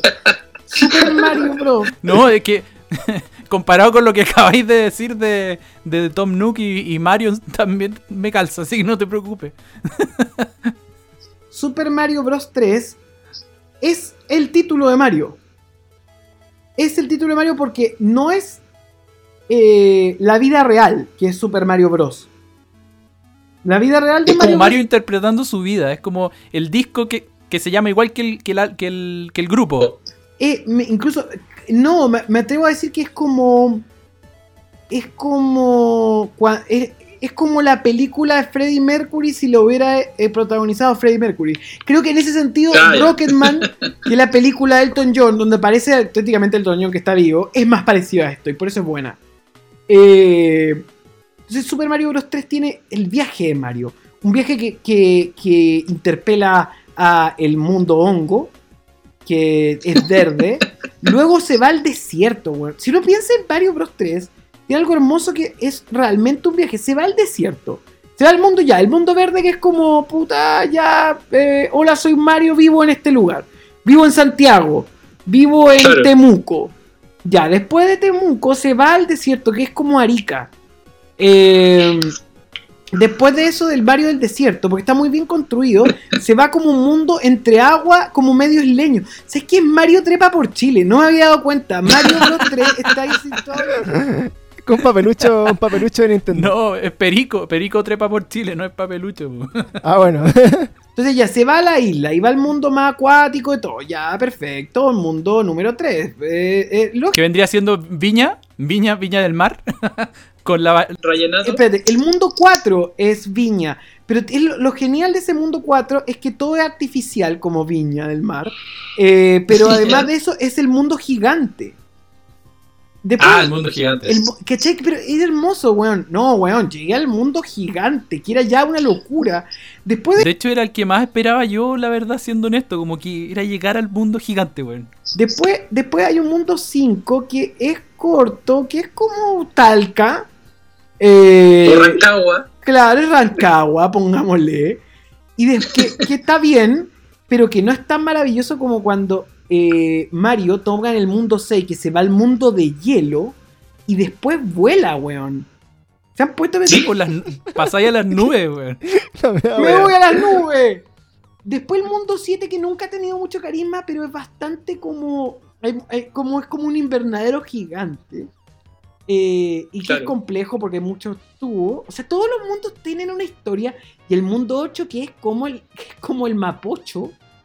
eh, De lava. de lava. Y como. como y, y, y, y vais por, los- por los puentes y todo. Y después. eh, ¿Qué, qué vendría siendo la mano, Nico? La mano que te rapta cuando cruzáis el puente de repente, ¡pa! La mano loca te lleva. Te lleva lo, te va, te manda al carajo. Te, Pero, ¿quién sería la mano? Pocho es irte a fumar crack abajo del. Es como, claro. Y, y, y- y todo eso eh, ambientado en trajes que solo salen en un lugar en que. Y el final Mario, Mario se pone duro también, Nico. se pasa momentos muy tremendos. ¿ah? Eh, y al final, con la batalla final con Bowser, es precioso. Y como juego es hermoso Mario 3. La portada. La portada es genial. El manual de instrucciones. eh, Sí. O sea, es un gran juego. Sí, la portada es bacán porque en el fondo la- las anteriores no eran tan lindas y el personaje no salía tan bacán. En la portada del 3 veía un Mario full, ¿cachai? Con una silueta tipo Mario que hoy día ya estamos más acostumbrados a ver, que ha variado obviamente, pero, pero, pa- pero yo creo que fue como el gran salto visual que tuvo Mario en ese momento. Y, y sale con este or- orejas de Tanuki, que es codiciadísimo power up del, del- del juego de todas maneras. Era lo que al menos yo más siempre quería tener. Si tenía que elegir un power up, elegía ese. O el, el traje completo de Tanuki, que era también mágico. Bueno, Es la, la versión furro, o sea, es el otro. claro. No, hay, hay una cosa que es clara que, que, eh, eh, hay un blog hermoso que se llama Super Mario Bros. ¿Lo han visto? ¿Ya? No, No, no, yo no lo he visto. Es un, ma- es un blog con un Patreon que tiene pura información con dos P. Super Mario Bros. Super. Y son- Bro, con D al final. Con TH. Ah, con ya, perfecto. Y es un tipo que se ha dedicado durante años y años y años a investigar los juegos de Mario. Y el tipo es un blog hermoso porque como que busca animaciones, encuentra animaciones de la serie, encuentra eh, contenido, eh, o sea, como, como contenido desechado. Y se ha dedicado a investigar el arte de Mario, ¿cachai? De los dibujos. Eh, las figuras licenciadas. Es muy lindo ese blog y uno de mis favoritos como a nivel de construcción de contenido, un excelente ejemplo. Eh, de- y, y el dibujante, hay un dibujante de Mario. A mí me encantaría que algún día Nintendo se animara e hiciera juego como. Eh, como, como, ¿cómo se llama? Cap, Cap- eh, como el del, del- Cuphead. como Cuphead, pero con los dibujos de Mario eh, y de los artes promocionales. Sí, sería increíble. Me voy Sería al realmente puedo morir con eso. Sí. A, a mí me pasaba con la, con la estatua que antes estaba en, en la entrada de la tienda de Microplay. Que al principio yo pensé que era una estatua muy mal pirateada. y que estaba ahí en la entrada porque era un Mario bien deforme. Pero efectivamente ese Mario bien deforme existió en su momento en algunos promocionales de Mario. Y, y uno lo miró a huevo también. Pero, pero es increíble como la evolución del personaje. Ahora, es, bonito. es- es muy raro que hoy día, a mí- yo siempre me he cuestionado que en el fondo nosotros idolatremos a, a alguien como Mario, que es un personaje más curioso que, que nadie. O sea, es un personaje japonés que habla en italiano gringo, que es un fontanero y tiene bigote y hoy día es como uno de los héroes más eh, apetecidos de la industria de los videojuegos. Y es un patacho así chiquitito, bigotón, medio gordito incluso, que, que, que anda rescatando a la princesa. Es como igual un poco antihéroe de alguna manera, como visualmente, cre- creo yo, ¿cachai? Y esa cuestión es bien, es bien loca también, como, como en el fondo uno nunca mm, como dejarlo de lado por ese tipo de, de cosas, que no tendríamos por qué, por supuesto, pero, pero uno siempre espera un, un Thor eh, interpretado por, no me acuerdo cómo se llama este actor, musculoso, rubio, ¿cachai? Claro, un, y un Mario Link un- también, po. un Link, ¿cachai? Que es un elfo, ¿cachai? Pero Mario no, Mario es como me- medio, medio ita- italo gringo, se lla- tiene un nombre mexicano, eh, tiene bigotito, es medio gordito y es fontanero de tapa water. Y, y- finalmente terminó siendo uno de los personajes más cuáticos, queridos y, reconocidos en, como héroe para ir a rescatar un- a una princesa. Más allá del, del sentido de pertenencia a, a una clase social que tú que, que mencionaba ahí antes. Lo, lo que pasa es que yo creo que Mario es piola. Ese es el Ya. título. Mario es un hueón piola que trabaja y logra el objetivo. Entonces, eso yo creo que es simpático. Eh, y, y también, y también representa que el piola también puede llegar a ser el número uno. Entonces la gente. It's number one. Y bueno, estaba, estaba acá mira, de- mirando la página de Super Mario Bros. Y weón, de verdad, eh, tiene weón muy lindas, weón. De hecho, a ti que te gusta, Paulo, como este, mundillo eh, de, de Nintendo y Mario. Eh, yo creo que te, te debe quedar acá pegado en la pasta base de esta página, weón. Seguro. Mucho rato porque está weón, demasiado, demasiado entrete, weón. Tiene caleta como de glitch o como datos freak de Mario, ¿cachai? Muy, muy, muy choro. Está, bueno, bueno. Oye, Nico, yo ya para, para ir más o menos cerrando nuestro capítulo, que ya llevamos eh, casi una hora y media de conversación, de yo creo que lo, sentí como eh, una, una guía todo. espiritual, una guía Tuvo espiritual este en, un, en un capítulo. comen- en un comienzo, claro, como de, de- del bien versus el mal, de, de analizar bien si, si hay que gritar a, a los cuatro vientos que Carol Dance la chupe o no. Y, y de verdad también ahí me- metiéndonos más como en el mundillo eh, más geek de... Y de Nico también. conspiraciones también. No, no alcanzó Claro, a hacerte de- mi de- pregunta, pero da lo mismo. de- de No, es que a mí, a mí me llama la atención. Hay un, un, un comercial, no me acuerdo si era para para demas- para tu late o para cuál de todos, pero en el fondo tú tenías un comercial que me gusta mucho, que es muy lógico y que tiene mucho que ver con lo que está pasando ahora, que habla un poco de las conexiones que hay entre los políticos. Y no me acuerdo bien, no me acuerdo bien cuál era la línea, pero tú decías, no sé, Bachelet es la mamá de no sé quién, es la y ella que es a su vez la p- polola de no sé quién con Tito que está casada con no sé cuál y era muy bueno, pero finalmente partía ahí en la izquierda y terminaba en la derecha y todo era familia.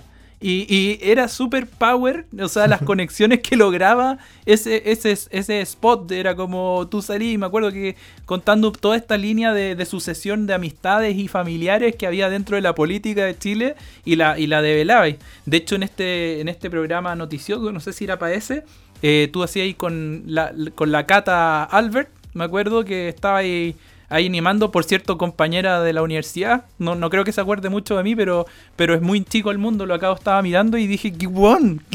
¿Qué hace la cata ahí? Y efectivamente, y, ese era un comercial que yo normalmente hoy por hoy, dentro de lo que estamos pasando, paréntesis, eh, lo pongo siempre en boga porque, y lo cuento siempre, oye, yo siempre me acuerdo de este comercial que hizo el Nicolás Copano porque realmente te retrata lo que es la idiosincrasia chilena y las conexiones que hay tanto de un lado para el otro y del, del para el otro para este, digamos, y así. Y están todos unidos a la larga y, y todo es básicamente la misma cuestión. No, lo que, lo que pasa es que uno. No sé, y esto, esto es una posición personal mía.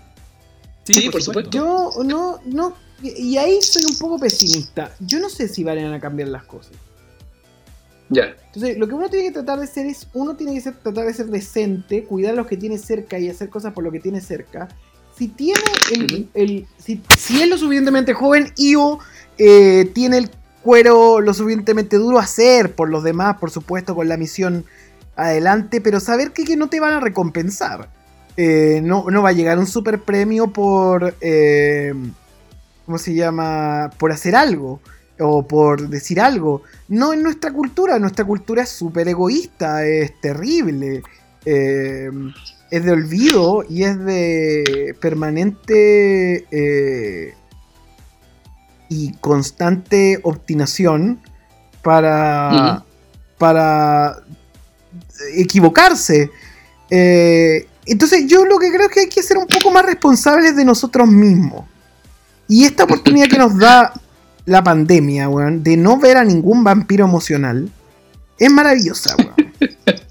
Como que te obliga a resetearte, como ya, ok, si no quiero tratar con esta persona que permanentemente me hace sentir mal, puta, me acaban de, de dar un, un gran argumento para no hacerlo. Eh, Claro. y- y- Sin que sea mal visto. de- visto Claro. y sí que sea raro. ¿Cachai? Es como que de pronto te, te mandaron a, a aprovecharlo. Y yo creo que más que esa gente que dice, es que si no aprendiste nada nuevo en esta pandemia, eres una... Pero bueno. Más que eso, es si no planificaste lo que viene para ti después de todo esto, sí puedes llegar a ser lo peor. Y, y- y- y eso es cuidar tus afectos, cuidar lo que crees y cuidar eh, tu, tu mirada de vida.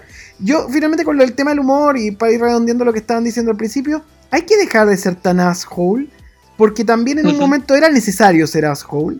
y decir la dura y dar en la primera. Y ahora no, pues, weón. Ahora, ahora lo importante es tratar de ser buena persona. Yo creo que es ser amable es transgresor. Bu- es bueno, eso sí, eso sí que es una palabra al cierre. Ser amable es ser transgresor en el mundo que estamos viviendo. La cago. Ser amable es ser punk hoy día. Sí, e- e- ese es el nuevo canal Copunk. Ser amable. Sí. Es que, es que será, eh, porque, weón, es- la gente está loca. La gente piensa que insultando a lo otro y que va a cambiar algo. O que eh, va, o que eh, diciendo como está la cagada, sí, está la cagada. Sí, está la cagada, pero ¿qué hacemos nosotros para cambiarlo? Estamos leyendo más, estamos pensando en, en qué aportar a la sociedad. Yo creo que mucha gente sí, ¿ah? Yo creo que eh, hay más gente en la, en la buena de hacer cosas bien y de mejorar que en la mala, pero eh, hay que ser responsable. Eh, cuando hace un tiempo atrás tuve la oportunidad de conversar con, con un con un director de radio, de una popular radio de eh, ju- juvenil. Y, y le pre- y que, eh, que es loco porque es una radio juvenil que marca muy bien en todos los segmentos. Y le Ah, pregunté, oye, tú que, porque a mí me parece que esa radio, que es la Carolina, es la mejor radio de, de como producto. No, no la escucho seguido, pero cuando la escucho cacho que es buena. ¿Cachai? Que le gusta a la gente. A mí no me gusta, eh, en general porque no comparto ese mismo gusto. Escucho la Metro de Argentina, por ejemplo, me parece una radio la raja para mí. Por puta, por Claro. mi vida, por las weas que consumo y hoy no escucho ni una radio chilena, weón. Entonces me pasa eso. Y, y este loco me, me- le pregunté, pero tú, tú has dirigido un proyecto exitoso, transversal, y me gustaría que me describieras cómo son los chilenos. Quiero aprender contigo, si me podías regalar eso, cómo son. Tengo miedo. El weón me dijo una weá muy buena, muy buena. Me dijo, los chilenos son eternos adolescentes. Y me dijo, ¿sabéis por qué? Porque envejecer en Chile es muy terrible. Qué power. Qué power. Qué power. De verdad. Yo creo que la invitación que tenemos que hacer nosotros, que estamos mejor que las generaciones anteriores de nuestros padres, y nuestro, es más que ser gritón e infantil, es eh, crecer, po, weón. Solo evolucionan los que crecen por dentro. Eh, y los que crecen es cuando tú eres capaz y ser responsable de tus actos. Cuando no le acusáis a las cartas astral o cualquier estupidez para decir que. eh, o, o, o le- si no, weón, yo he hecho esto. A Mercurio retrógrado.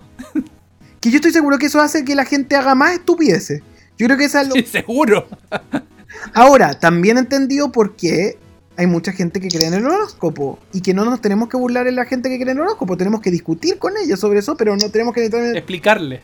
¿Sabéis por qué? Porque eh, para nosotros los hombres heterosexuales, blancos, eh, tenemos dominio generalmente sobre nuestro... no, lo, lo que nos rodea. Porque el mundo se construyó para nosotros en nuestros privilegios, por eso tenemos que ser respetuosos. Y pasa que muchas veces nos reímos del tema del horóscopo, pero eso lo sigue la gente para tratar de tener un destino o darle un sentido a su vida que no puede controlar, po, weón. Si en esta sociedad a los más débiles los tratan mal. Sí, pues. Y, y, después de- y no solamente a los más débiles, a las mujeres que, que no son las más débiles necesariamente las tratan mal per se, a los homosexuales, a la- los discapacitados. Y entonces, ¿qué- ¿por qué se someten al horóscopo? O, o por qué? Porque tratan de buscar un sentido y un destino a sus vidas. A mí me costó mucho entenderlo ¿eh? y, y lo despreciaba. Y después dije, puta, no es eso nomás. po. Tiene parte de esperanza también un poquito. O sea, de, Sí. de ver ojalá algo Da positivo. una en el guía de algo que puedo controlar porque la mayoría de las cosas por una sociedad horrible no las puedo controlar. Sí, pues. Es bien cierto. Nicolás, usted me ha, hecho, eh, me ha hecho pensar usted y eso que, que no lo Weón, suelo hacer muy seguido yo. estamos, estamos así como pa'l- pe- dando la, la vuelta y estoy así como eh, que, que acabo de recibir como una, una clase de desconstrucción. Me, me acabáis de, de, de construir, así como de real que vamos para. Pensar. O sea, yo no me puedo negar a que yo soy un hombre blanco heterosexual y, y puta, no, no fui formado de otra forma y por desgracia, eh, por desgracia, yo digo, real, puta, las cosas que yo pensaba que a mí, yo siempre he pensado que a mí me cuestan más las cosas que a otra gente, pero si yo fuera de una minoría me costarían el triple más. O sea, ya me Sí, cuestan así, porque soy un weón de clase media, eh, y que no, que, traba, que trabaja nomás, eh, y que no busca ser eh, eh, a- un aventajado que olvida dónde viene. Pero también me costaría mucho más si fuera mujer o si fuera. Entonces hay que ser y tratar de ser respetuoso. Y es difícil, weón. Yo le falté respeto a tanta gente que fue que no se lo merecía y que, que fue una estupidez. No, solo perdí el tiempo. Y ese tiempo lo pude haber ocupado para algo mejor. Así que crees Bueno, yo, de, de- yo, yo me siento realmente tocado ahí por, la, por las palabras de Nicolás. No, no sé, ¿cómo, ¿cómo te sentís tú, Pablo, hoy día? No, yo, Vamos yo a- de verdad estoy. a la no- reflexión. No, me estoy burlando, de verdad, estoy un poco para adentro. no me imaginé que nuestra, nuestro capítulo con Nico- Nicolás Copano iba a tener este tenor que yo creo que es bien enrique- enriquecedor eh, eh, en ese sentido. Y la verdad es que tiene mucha experiencia ahí para contarnos. Y, y no porque tenga más edad, sino que porque tiene una mirada diferente o una mirada ya vívida de lo que, de lo que fue y lo que es como persona. Así que no, es, es bien power, bien power. Me imaginé un poco un capítulo y- y, eh, mucho más imbécil y creo que ha sido nuestro capítulo quizás más pensado y, y eso lo agradezco mucho. Así que estoy muy contento de este, de esta. Cuídense mucho. Me acaban de decir imbécil sin darse cuenta. Pero eso habla de que. ¿Cómo? No, no, no, no, no te dije. No, es que lo que pasa es que yo suelo ser imbécil, yo, yo, yo. Yo particularmente suelo preguntar idioteces, suelo preguntar eh, imbecilidades relacionadas con cosas que, que me gustan a mí y de hecho Pancho me decía, Paulo no vaya a decir esto, Paulo no vaya a decir esto otro, porque en el fondo soy bien imbécil yo en particularmente, entonces pensé que el tono del capítulo iba a ser más, más estúpido en ese sentido y se me iba a ir para allá y realmente creo que nos hay enseñado como cosas muy sabias y que de verdad valoro demasiado. Al contrario de decir imbécil, me estoy diciendo imbécil a mí y, estoy feliz de que el capítulo no ha sido tan imbécil, sino que un poco más inteligente desde ese punto de vista y haber podido conversar contigo desde una, desde una parada mucho más lógica de lo que estamos viviendo y cómo eso se aplica a lo que está pasando actualmente en el mundo. Eh, no quise decirle imbécil, don Nicolás, no, no, no nos vaya a despedir, por favor. No nos fune, no nos fune. No nos fune, don Nicolás, yo nunca pensé que usted. Yo creo que no haya sido imbécil porque yo creo que los imbéciles son esa gente, y esta es una definición científica. Hubo, hay un profesor de la Universidad de Filadelfia que se dedicó a investigarlo. Yo- hay una gran nota de Vox.com que lo habla. ¿Qué es- ¿quiénes, ¿Quiénes son los imbéciles? Los imbéciles son los que te hacen sentir sucio. Ah, ya. ¿Cachai? Si hay una persona que te hace sentir cochino, como mal, pero sucio, como una weá como que te dejó impregnada su actitud de mierda, ese es un imbécil. Ese es un imbécil. Muy bien. Era muy loco porque los weones se dedicaban en esta universidad, como una cátedra, armar una cátedra de cómo evitarlo. Y el truco más sincero era evitarlos. Como eh, bypasearlo. Entonces todos bypaseaban a los imbéciles. Y, y entonces lo que hay que tratar de hacer es no ser imbécil, que es no haciéndose sentir sucio a los demás, sino hacerlo sentir bien porque ser amable es transgresor. Cuídense mucho, amigos, de cada día peor y sean cada día mejores, aunque cueste. Gracias, Nico. Oye, muchas gracias Nicolás por, por acompañar este capítulo. De verdad, eh, ha sido una experiencia eh, totalmente eh, distinta a lo que estamos acostumbrados. Ahora eso, ojalá que también Vuelva. eh, las puertas quedan abiertas también para cuando quieras volver y pasar el rato con tus, tus nuevos amigos eh, de podcast. Y preguntarte también para cerrar el capítulo, ya irnos despidiendo, cómo, cómo te sentiste, cuál fue tu experiencia y, y dejar algún saludo, alguna mención ahí si quieres eh, mandarle saludo a alguien o, o comentar acá eh, las últimas palabras antes de despedirnos. Nico. No, no, la pasé muy bien porque ustedes son dos tipos muy simpáticos. Eh, Perdón, don Nicolás, yo no le quise decir imbécil, se lo juro. Bueno. eh, yo admito que, uno de mis capítulos favoritos fue el de Catalina Evil. Fue reciente capítulo. Y, El de la teoría. sí, y ahí dije, puta, ojalá me inviten. Eh, y se, se hizo realidad. Así. Oye, hagamos, hagamos algo de eso también. Pues tenemos Very Strange Weas, que hablamos de teorías conspirativas, eh, alienígenas, eh, casos paranormales esas cosas que también nos gustan mucho, parte de nuestra... Pero, pero qué, pero, te- pero- entra. pero, a- a- yo estoy, sé que estoy adicto, por- pero porque lo encuentro despreciable. Y creo que es una mala noticia para la humanidad y está muy mal. QAnon. Ah, weón, sí, todo eso, eso es como... eh, es como la, la contraparte de, de Anonymous y, y la lucha eterna de, de quién, es, quién es el bueno y quiénes son los malos. Ese- Es terrible. nuestra- QAnon es la peor noticia para la humanidad porque es como una fe de los que ganan una elección y le dan un sustento, huevón, muy tonto. Entonces es una Claro. pésima noticia. Y, y es terrible porque yo veo que lentamente hay gente acá en Chile que está creyendo en QAnon. Sí, Yo- de hecho, ima- imagínate cuando salga uno, un, un símil en Twitter que, que, que te levanta weones tan despreciables como Cast en, en la, en la misma sintonía, ¿cachai? Es como decir, weón, Cast no es un weón malo porque sea extremadamente facho ni, ni, ni discriminador, sino porque el weón tiene un mensaje oculto que va en contra del establishment que nunca le ha permitido expresarse. Una wea de Básicamente nivel. por lo mismo que salió Sí. Trump en, en Estados Unidos, ¿no? Claro, puede ser, puede entonces, Ahora, Nico, te, invito. ¿Ha cachado a Rodrigo Pulgar? ¿Sí? Ya, pues Rodrigo Pulgar partió hablando de cómics y ahora es como una, un referente de la ultraderecha. Y todo, todo es muy QAnon. No, yo, sabéis que yo estoy, yo voy a tener que informarme sobre ello. No, no estoy al, al tanto de qué significa ese QAnon, así que. No, hay un a artículo del Atlantic. Claro, la, la última vez que le, le- le comenté a Pablo sobre el, el QAnon me dijo así como, ah, pero qué, qué mal nombre, amigo, que es el, el cubano, me dijo el Sí, culiao. de hecho, fue mi talla noventera, po. Ahí salió la- mi imbecilidad. Así que, oye, bueno, pues estamos más que invitados con, con Nico para Very discutir strange esto- weas. Esto- estos temas misteriosos que también com- comentamos. Así que eso, vamos despidiendo e- este, este podcast. Esperamos que lo, hayan disfrutado. También les recordamos a los chicos que, nos siguen, nuestros amiguitos, que estamos siempre disponibles en Instagram para que sigan las noticias de los juegos, de series, cine, todas las cosas que estamos conversando. Y nos regalen una historia cada vez que escuchen cada día peor.